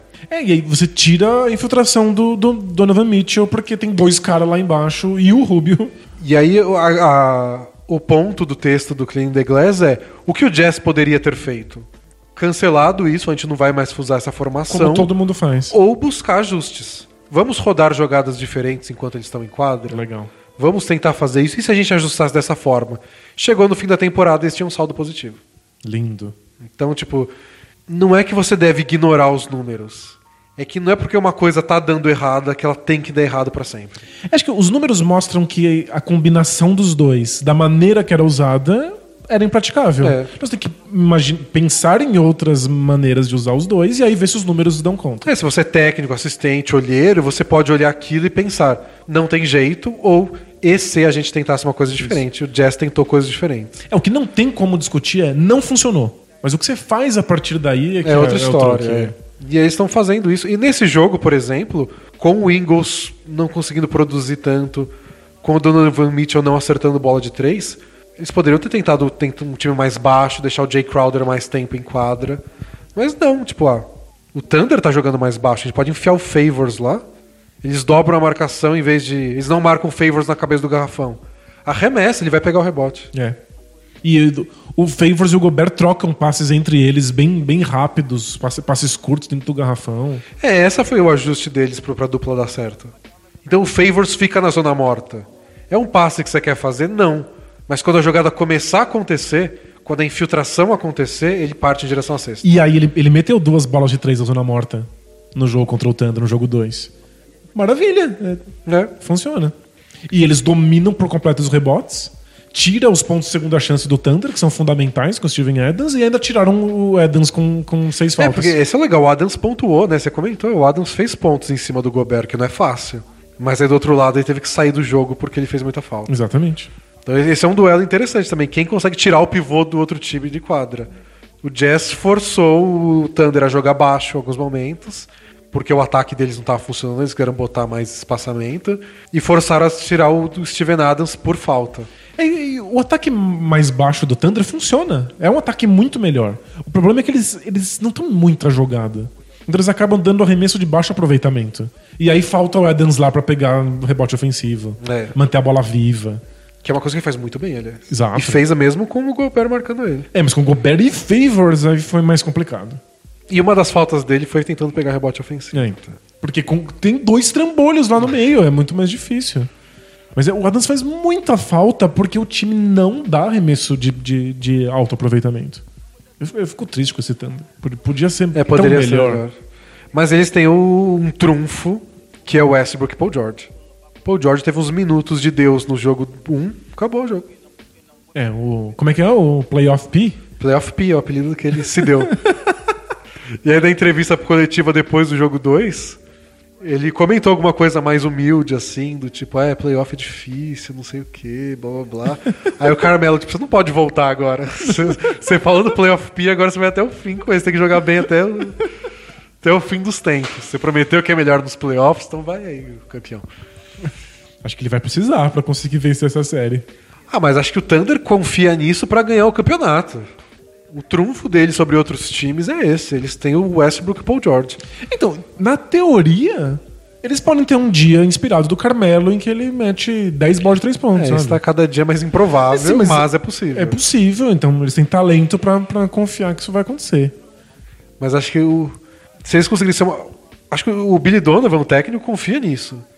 Tipo, é um ataque minimamente organizado, embora não muito criativo e bem repetitivo, mas ok, organizado. Uma ótima defesa e algumas super mega estrelas. É, mas eu, foi um jogo taticamente o superior do Jazz.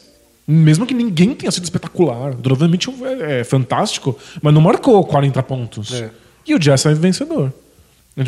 Não, pa- parece que estrela não é suficiente contra um time que moe carne tipo o Jazz. Ah, Então, mas deveria ser defesa mais super estrelas. Esse é o. O Jazz não pode conseguir pontuar. Tem que ser um inferno pra eles toda santa posse de bola. Esse, esse é, o, esse é o negócio do, do Thunder. E aí você puxa contra-ataque, aí você tem o Paul George acertando o arremesso na cara do adversário. Então, mas você não achou Tem que, que ser foi... as duas coisas. Sabe, eu achei que a defesa do Thunder foi exemplar nesse jogo 2. Achei que jogaram super bem. Jogaram bem.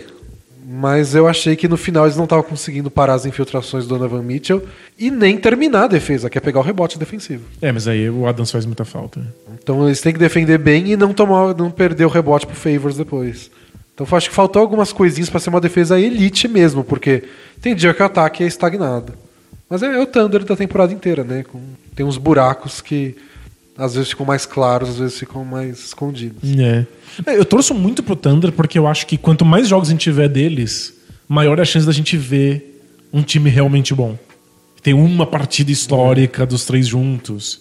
Mas tipo, nesse momento eu acho que todo o, o, o, o favorecimento psicológico é do Jazz. Ah, bom, eu gosto mais do Jazz, não ficaria magoado se eles ganhassem. E talvez se o Jazz ganhar, eliminar o Thunder de logo de cara, é o caminho pro Paul George e pro Lakers. Tô ansiosíssimo pro Playoff P do ano que vem. Playoff P do ano que vem vai ser Paul George lá recebendo passes do LeBron, O LeBron também vai pro mantendo Lakers? ponte aérea pro DeMarcus Cousins. Não, sério, a gente tem Magic Johnson voltou, o Jordan também, Jordan né? vai jogar no Lakers. É que assim, tem chances reais. Não é tipo a maior possibilidade da história do universo, mas tem chances reais de Cavs e Thunder serem eliminados na primeira rodada. Nossa, se eu fosse o Lakers, eu já, Né? Aí talvez tenha um Paul George e um LeBron muito eu já insatisfeitos. mando uma carta para casa dos dois, um telegrama de pêsames. um, te- um telegrama. Telegrama. Você, mandar- você iria pra um time que te mandou um telegrama? Porque o Lakers é old school. Tem que mandar um fax. Vou dar um fax. Não, fax você manda pra, pra, CBF, pra confirmar venda de jogador. Mas se não me engano, tinha comentário uma coisa assim, que até um tempo atrás a NBA tinha isso ainda, de De fax pra, pra oficializar? é, mandar umas coisas assim, que tinha que ser no papel. Gente, da, da Ah, teve- idade das pessoas que estão nos cargos mais altos. Teve o caso do Jeremy Lin, lembra que o, o Rockets queria assinar o contrato do Jeremy Lin, quando ele sa- logo depois da Linsanity. Só que era, acho que, free agent restrito. E aí o free agent restrito tem X dias para poder cobrir a oferta, né? Esses X dias começam a valer desde o momento que alguém vai lá e recebe. Então, o Knicks tinha que receber o documento do Rockets para começar a valer esses dias. Faz sentido. O pessoal do Knicks fugiu para não receber o papel do Rockets. Você tá zoando? Sério, porque eles têm que receber o papel físico. Tem que ser tipo uma ordem judicial, tem que aqueles caras que vai bater na tua porta. É. E aí teve o Knicks fugindo do, do Rockets pra não receber o papel do Jeremy Lin pra eles terem mais tempo de decidir o que fazer. Que ridículo! Nossa, tem que acabar o Knicks. Nossa, chega, Knicks. Fizeram uma pergunta, Daryl Morey fez um aqueles Ask Me Anything no Reddit. E aí perguntaram do Knicks, né? Por que dá tão errado tudo há tanto tempo? E aí o Daryl Morey falou: ah, só tem um denominador comum entre todos esses Knicks que deram errado. Tipo, o dono. Já mudou jogador, técnico. Ele não falou. Nossa, ele apontou o dedo Ele assim não falou o dono do time. Ele só falou, só tem um denominador comum entre todos esses Knicks que deram errado. E, e é isso? E deixa É para as pessoas imaginarem? É. Pra, pra- pra alguém pensar que é o nome. Que é o A lugar cidade de Nova né? York. O ginásio. Mas é isso, que quem comanda o Knicks acima de tudo, acima do general manager, presidente, diretor executivo júnior, capitão do time, assistente, é o dono. E ele é um dono muito ativo, né? Ao contrário de vários donos que não, não, não mexem muito, né? Então é isso, falando, cobrimos todas as séries, gerramos as três séries aí que, Que já jogo tão rolando. hoje. Damian Lillard deve ter feito 50 pontos. O Spurs deve ter humilhado o Warriors. Bom, vamos então pro Both Things Play Hard, que também vai ser curtinho de novo, igual semana passada, porque Porque é a primeira rodada. na primeira rodada tem um monte de perguntas. Tem um monte de pergunta, mas tem um monte de série também. E aí, por incrível que pareça, é um podcast sobre NBA. Taca a vinheta aí, Brunão. Both teams play hard, my man. Bro, what are you talking about, man? I want some action! Both teams play hard. Both teams play hard. What? A primeira pergunta é do emoji pensativo do Zap Zap. Acho que é aquele que tem os dedinhos. assim. Ah, tô ligado. É, cara, estava pensando uma coisa, diz o emoji. É. Tenho a nítida impressão que nos podcasts você sempre concorda com tudo. Como assim? A gente concorda. com Um com o outro? É. Não. Ele já discordou agora.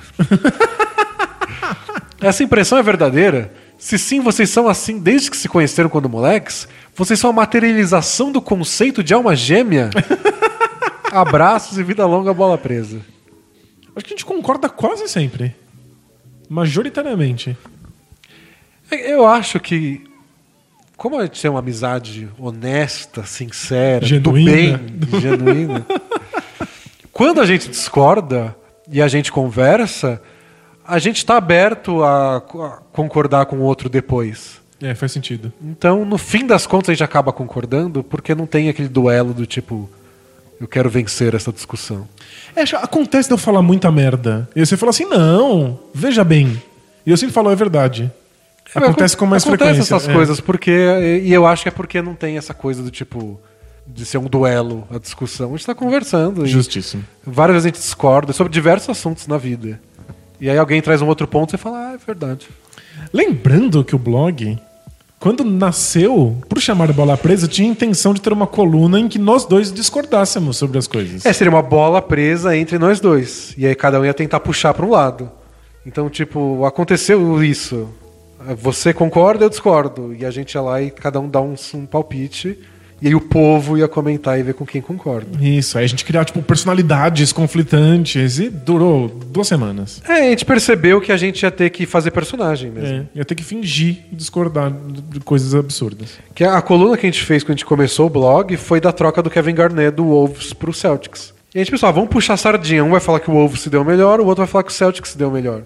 Mas no fim das contas, a gente não sabia que se tinha um vencedor tão óbvio.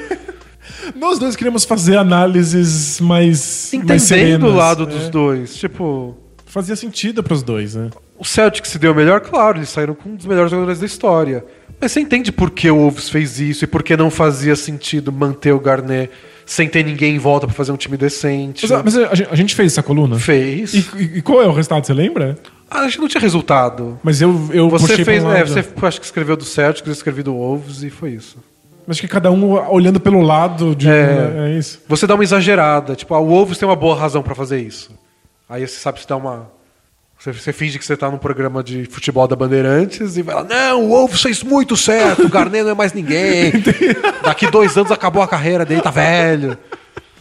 Ah, espero não ter feito isso. É, a gente não fez, mas era o que a gente tinha que fazer se fosse pra manter essa coluna pra frente. Isso, aí a Ia gente- ter que exagerar. O que a gente fez foi matar essa coluna. Mas o nome Bola Presa ficou. É. É, a próxima pergunta é do Mingau das Kuzminskas.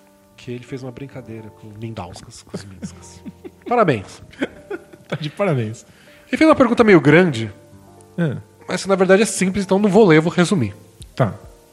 Ele falou que quando, no draft de 2015, o Towns foi a primeira escolha e o Okafor a terceira. E que sempre se falou muito da defesa do Okafor, que era por isso que ele não conseguia ter chance, e que não dá pra deixar ele em quadra, e que o Towns chegou com outra perspectiva, mas que hoje a gente vê o Towns fazendo cagada uma atrás da outra da defesa. É. E por que o Towns tá aí, super bem cotado, no topo, e o Okafor tá basicamente sem emprego, porque ele não entra pra jogar no Nets? É que o E, se, e aí pergunta se poderia ser diferente. Se o Wolves tivesse draftado o Okafor e o Towns no, no Sixers, se hoje o Towns ia estar no fim do banco do, do Nets. Acho que o Okafor teria jogado mais se tivesse sido draftado pelo Wolves ao invés do Sixers. Porque o Okafor teve um problema de tinha muita gente na posição dele. Mas eu acho que não, acho que também não estaria na, na, numa rotação. É porque a questão do Okafor é tudo. Ele não marca bem, não. Mas ele faz 56 pontos igual fez o Towns outro dia? Não.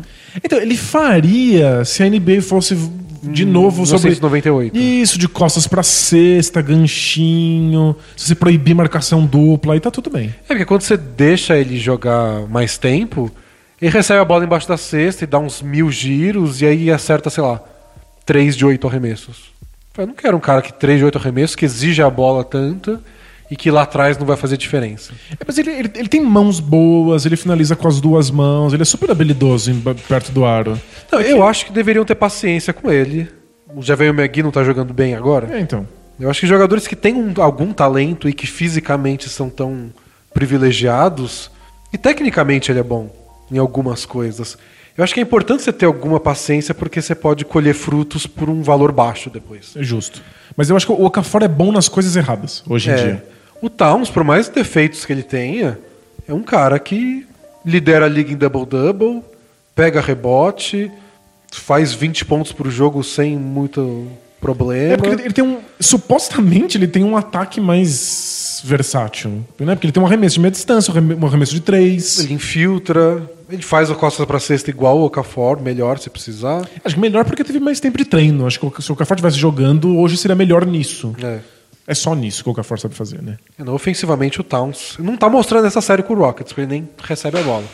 Mas Mas talvez. ele é bem superior. Talvez isso seja mérito do Rockets. Vamos ver se outros jogadores sumirem nessa mesma circunstância nas próximas séries. É. A próxima pergunta é de um que assinou dizendo: Vocês estão criando monstros. Lá vem. O que, que a gente fez agora? Olá, amigos, tudo bem? Beleza? Minha mensagem para vocês tem um único objetivo: deixá-los em estado de alerta. Ok. Explico. Saí com uma amiga para tomar uma cerveja ontem. Estávamos conversando e ela contou sobre um caso amoroso que ela teve. Falou que conheceu um cara no Tinder, eles conversaram um pouco por lá e trocaram números. Ele chamou ela no WhatsApp e eles seguiram conversando. Ele não escreveu, mas acho que até aí tudo bem. né? Até, aí- até aí tudo bem. Acontece que nesse meio tempo ela acabou reatando com o antigo ficante. Logo passou a ficar mais monossilábica com ele, com o amigo, até um ponto que ela simplesmente parou de responder. Normal. Como todas as conversas de Tinder morrem. elas vão minguando até sumirem. Ela errou? Talvez. É, faz, faz parte da ética do Tinder.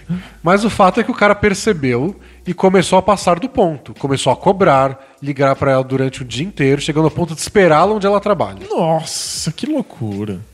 Ela explicou a situação pessoalmente pra ele e ele, e ele pareceu ter aceitado numa boa. Mas logo ele voltou a puxar assunto com ela. E na falta de respostas, mandou um áudio de 5 minutos putaço, dizendo que, abre aspas, ele cansou e era hora de mandar a rela. Mandar a rela. Essa é a palavra que ele usou. Chegando a chamá-la de vadia escrota por não dar a ele uma chance. Nossa, que desastre, que desastre. Quando ela me contou isso, eu até perguntei: como assim mandar a rela? E ela respondeu: é, desse jeito. Que tipo de gente fala assim? Deve ser uma gíria moderninha, sei lá. A gente é moderninho. Mas baseado na minha breve pesquisa nas redes sociais, não tem jeito. Os únicos que usam tal gíria são membros da família Bola É Presa. verdade, é verdade. Cul- Culpados, somos culpados. Então é isso, galera. Eu sei que vocês são responsáveis pelo que falam e não pelo que as pessoas interpretam. Sem dúvida. Mas fica aí a história de alguém que não entendeu direito o que vocês quiseram dizer. Abraços, vida longa, bola presa. Gente, que absurdo. Mandar a rela, pra quem, pra quem chegou faz pouco tempo no bola presa, o nosso palpite é que alguém um dia quis falar, tipo, mandar a real Isso. e escreveu errado. E a gente adotou mandar a rela como quando você quer falar aquela verdade mesmo. Ser sincero, você manda a rela. Isso, e a gente incentiva muita gente que está com dúvida de se declarar para as pessoas de que gosta, de mandar a rela. Vai lá e fala: Olha, eu estou gostando de você.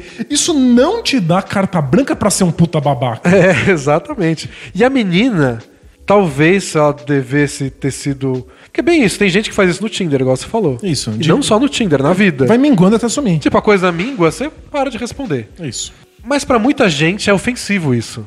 Você prefere que a pessoa mande a rela, do tipo, Isso. ah, não vai rolar. Pra você não ficar de refém esperando, né? É, Porque porque- isso é meio foda ficar, ficar aguardando alguma coisa.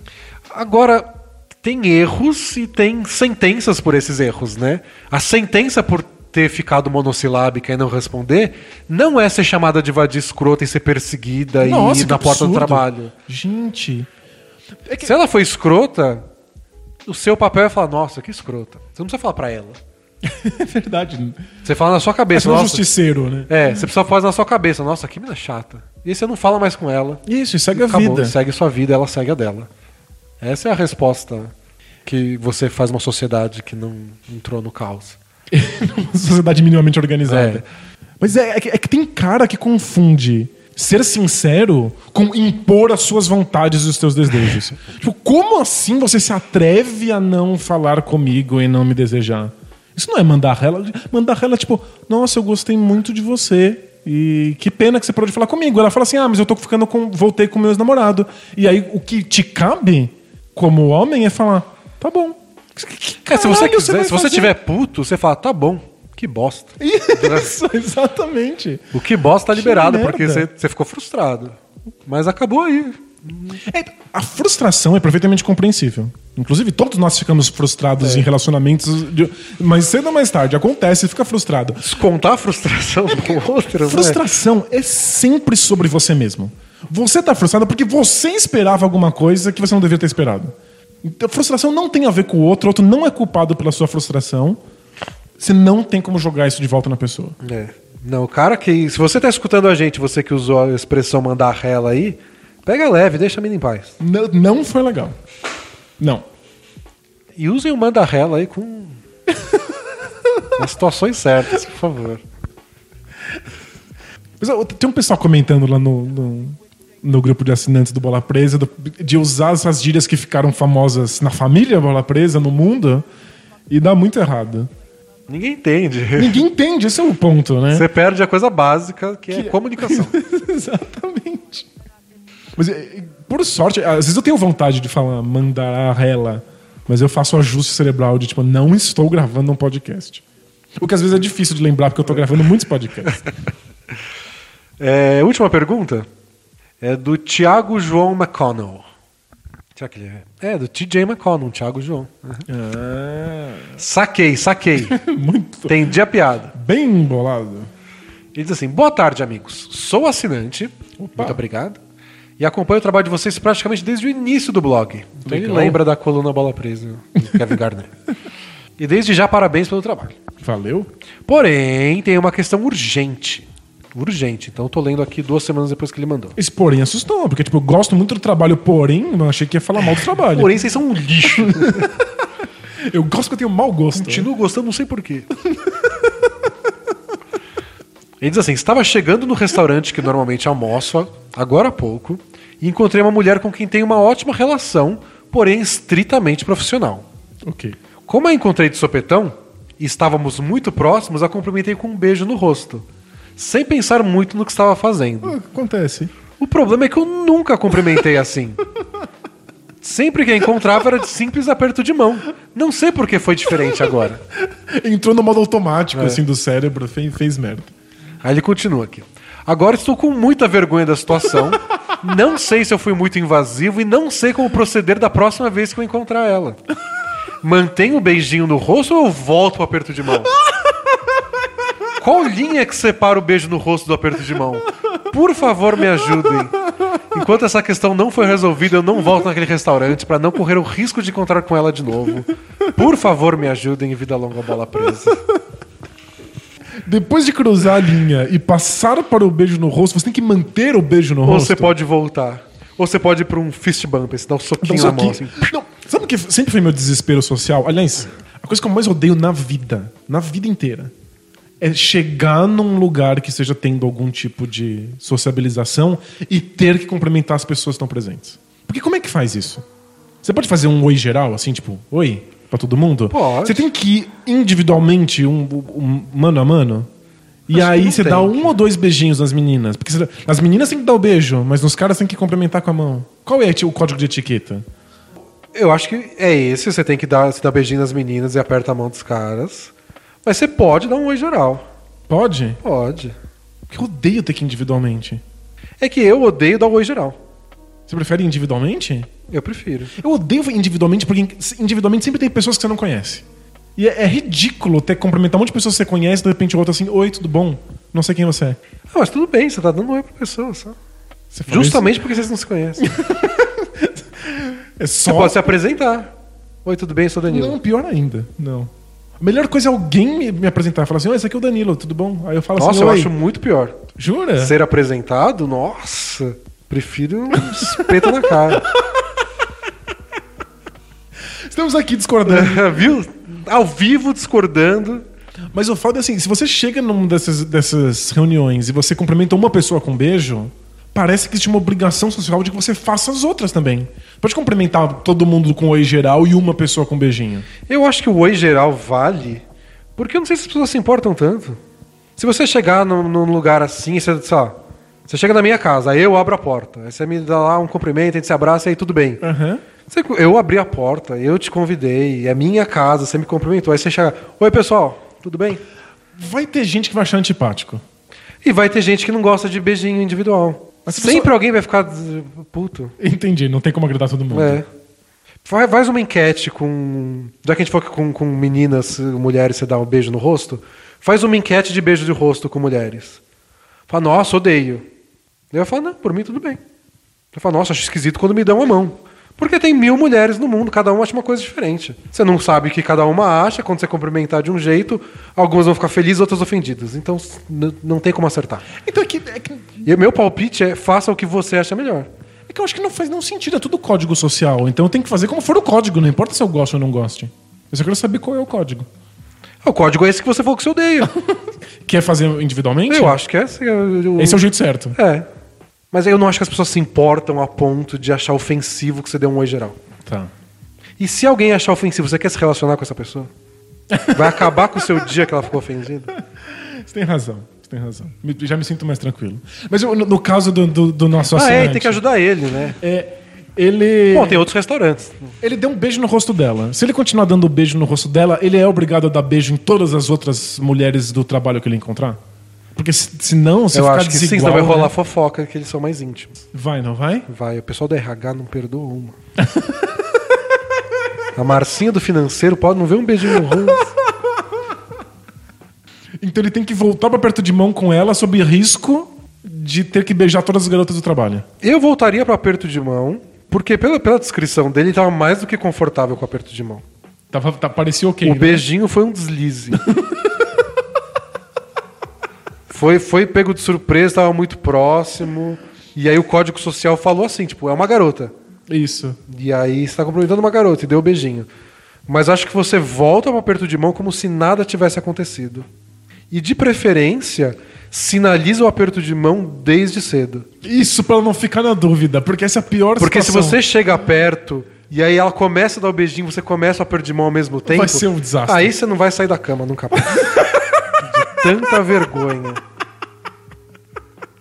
Então você avistou ela de longe, você já vai em direção a ela estendendo a mão, assim. Pra não ter dúvida que é um aperto.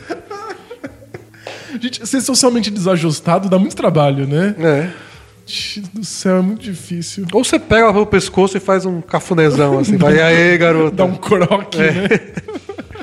Porque você já leva o, o- o desconforto a outro nível, sabe? Aí esquece o beijinho. É, tipo, eu acho que é, é um pouco desconfortável o retorno pra aperto de mão. Mas acho que é menos desconfortável do que beijar todo mundo do trabalho. É. É, volta o aperto de mão. Porque o que eu entendi é que ele quer o aperto de mão. Isso que ele quer.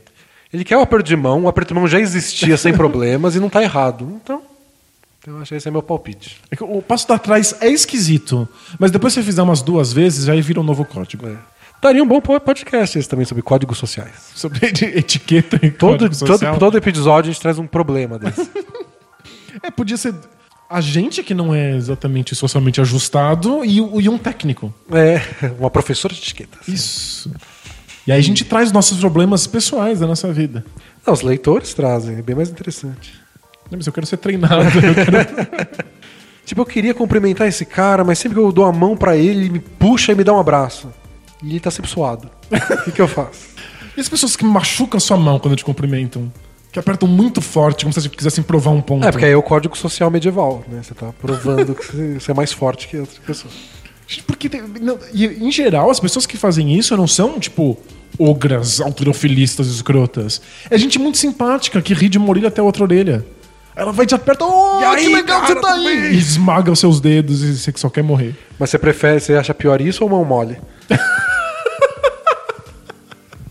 Acho que mão mole é mão mole. Porque eu não sei nem como responder a mão mole. A vontade que dá é pegar e dar um beijo. Como se fosse uma donzela, sabe? Vitoriana, assim. Porque se eu ficar com a mão muito mole igual a dele, não existe um aperto de mão. Escorrega. Mas se eu pegar muito firme, eu vou ser o outro cara muito animado. Que eu também não quero ser. Exatamente. Eu acho que, a gente- eu acho que faltam números. Tipo, uma mão muito mole é um. E aquele aperto de mão que esmaga é 10. E aí você ensina para pro, pros jovens com aperto de mão 7 é o ideal. E- e- Não, mas não precisa ser, ser, ser tão rígido. Pode ser entre o 7 e o 4. Isso. Porque tem, tem- porque tem aperto de mão diferente, né? Tem aperto de mão de. Tá cumprimentando a pessoa no velório. E tem aquela que não te vejo há muito tempo. É verdade. Mas sabe outra No coisa? velório pode ser o 4, assim, bem.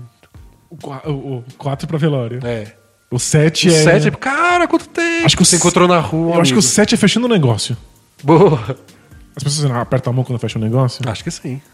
Eu confio mais do que assinar contrato. Você cospe com. Tem, tem que fazer um frio na mão. É. Mas outra coisa que é, que é difícil quando você aperta a mão são as pessoas que apertam a sua mão cruzada, com a mão ao contrário. Porque é um, aque- aquele tapa de mano, assim, sabe? Sei. Que é difícil explicar isso sem, sem, sem mostrar, né? Mas é que você, tipo, encaixa a palma da mão com os dedos pra cima, em vez de dos dedos Ah, pra sei. baixo. A pessoa quer dar só aquele. É, entendi. Não, não Sabe? Que aí, aí dá aquele encaixe assim, faz trá. Então, às vezes você vai cumprimentar a pessoa com um aperto de mão convencional, com os dedos pra baixo, a pessoa vem com os dedos pra cima. E aí não, não encaixa direito, e aí fica aquela- aquelas mãos. É, que não- perdidas. não- nossa, aquilo é desesperador também. Ah, espero que vocês estejam aí bem desconfortáveis. Esse foi o objetivo de toda a conversa. Sério, é, é por isso que existe internet. Pra não precisar ter contato, mano. Não tem que passar pra essa situação. É, tá aí a solução, então, pra todos os problemas. A internet. Es- espertos são os japoneses quando se vem abaixo a cabeça. É, pessoal, então voltamos amanhã. com- Amanhã não. Absurdo. Voltamos semana que vem com mais cumprimentos, mais testcast, mais Both Things Play Hard e até playoff. Muito playoff. Então, pessoal, valeu, até mais. Tchau! Tchau, tchau!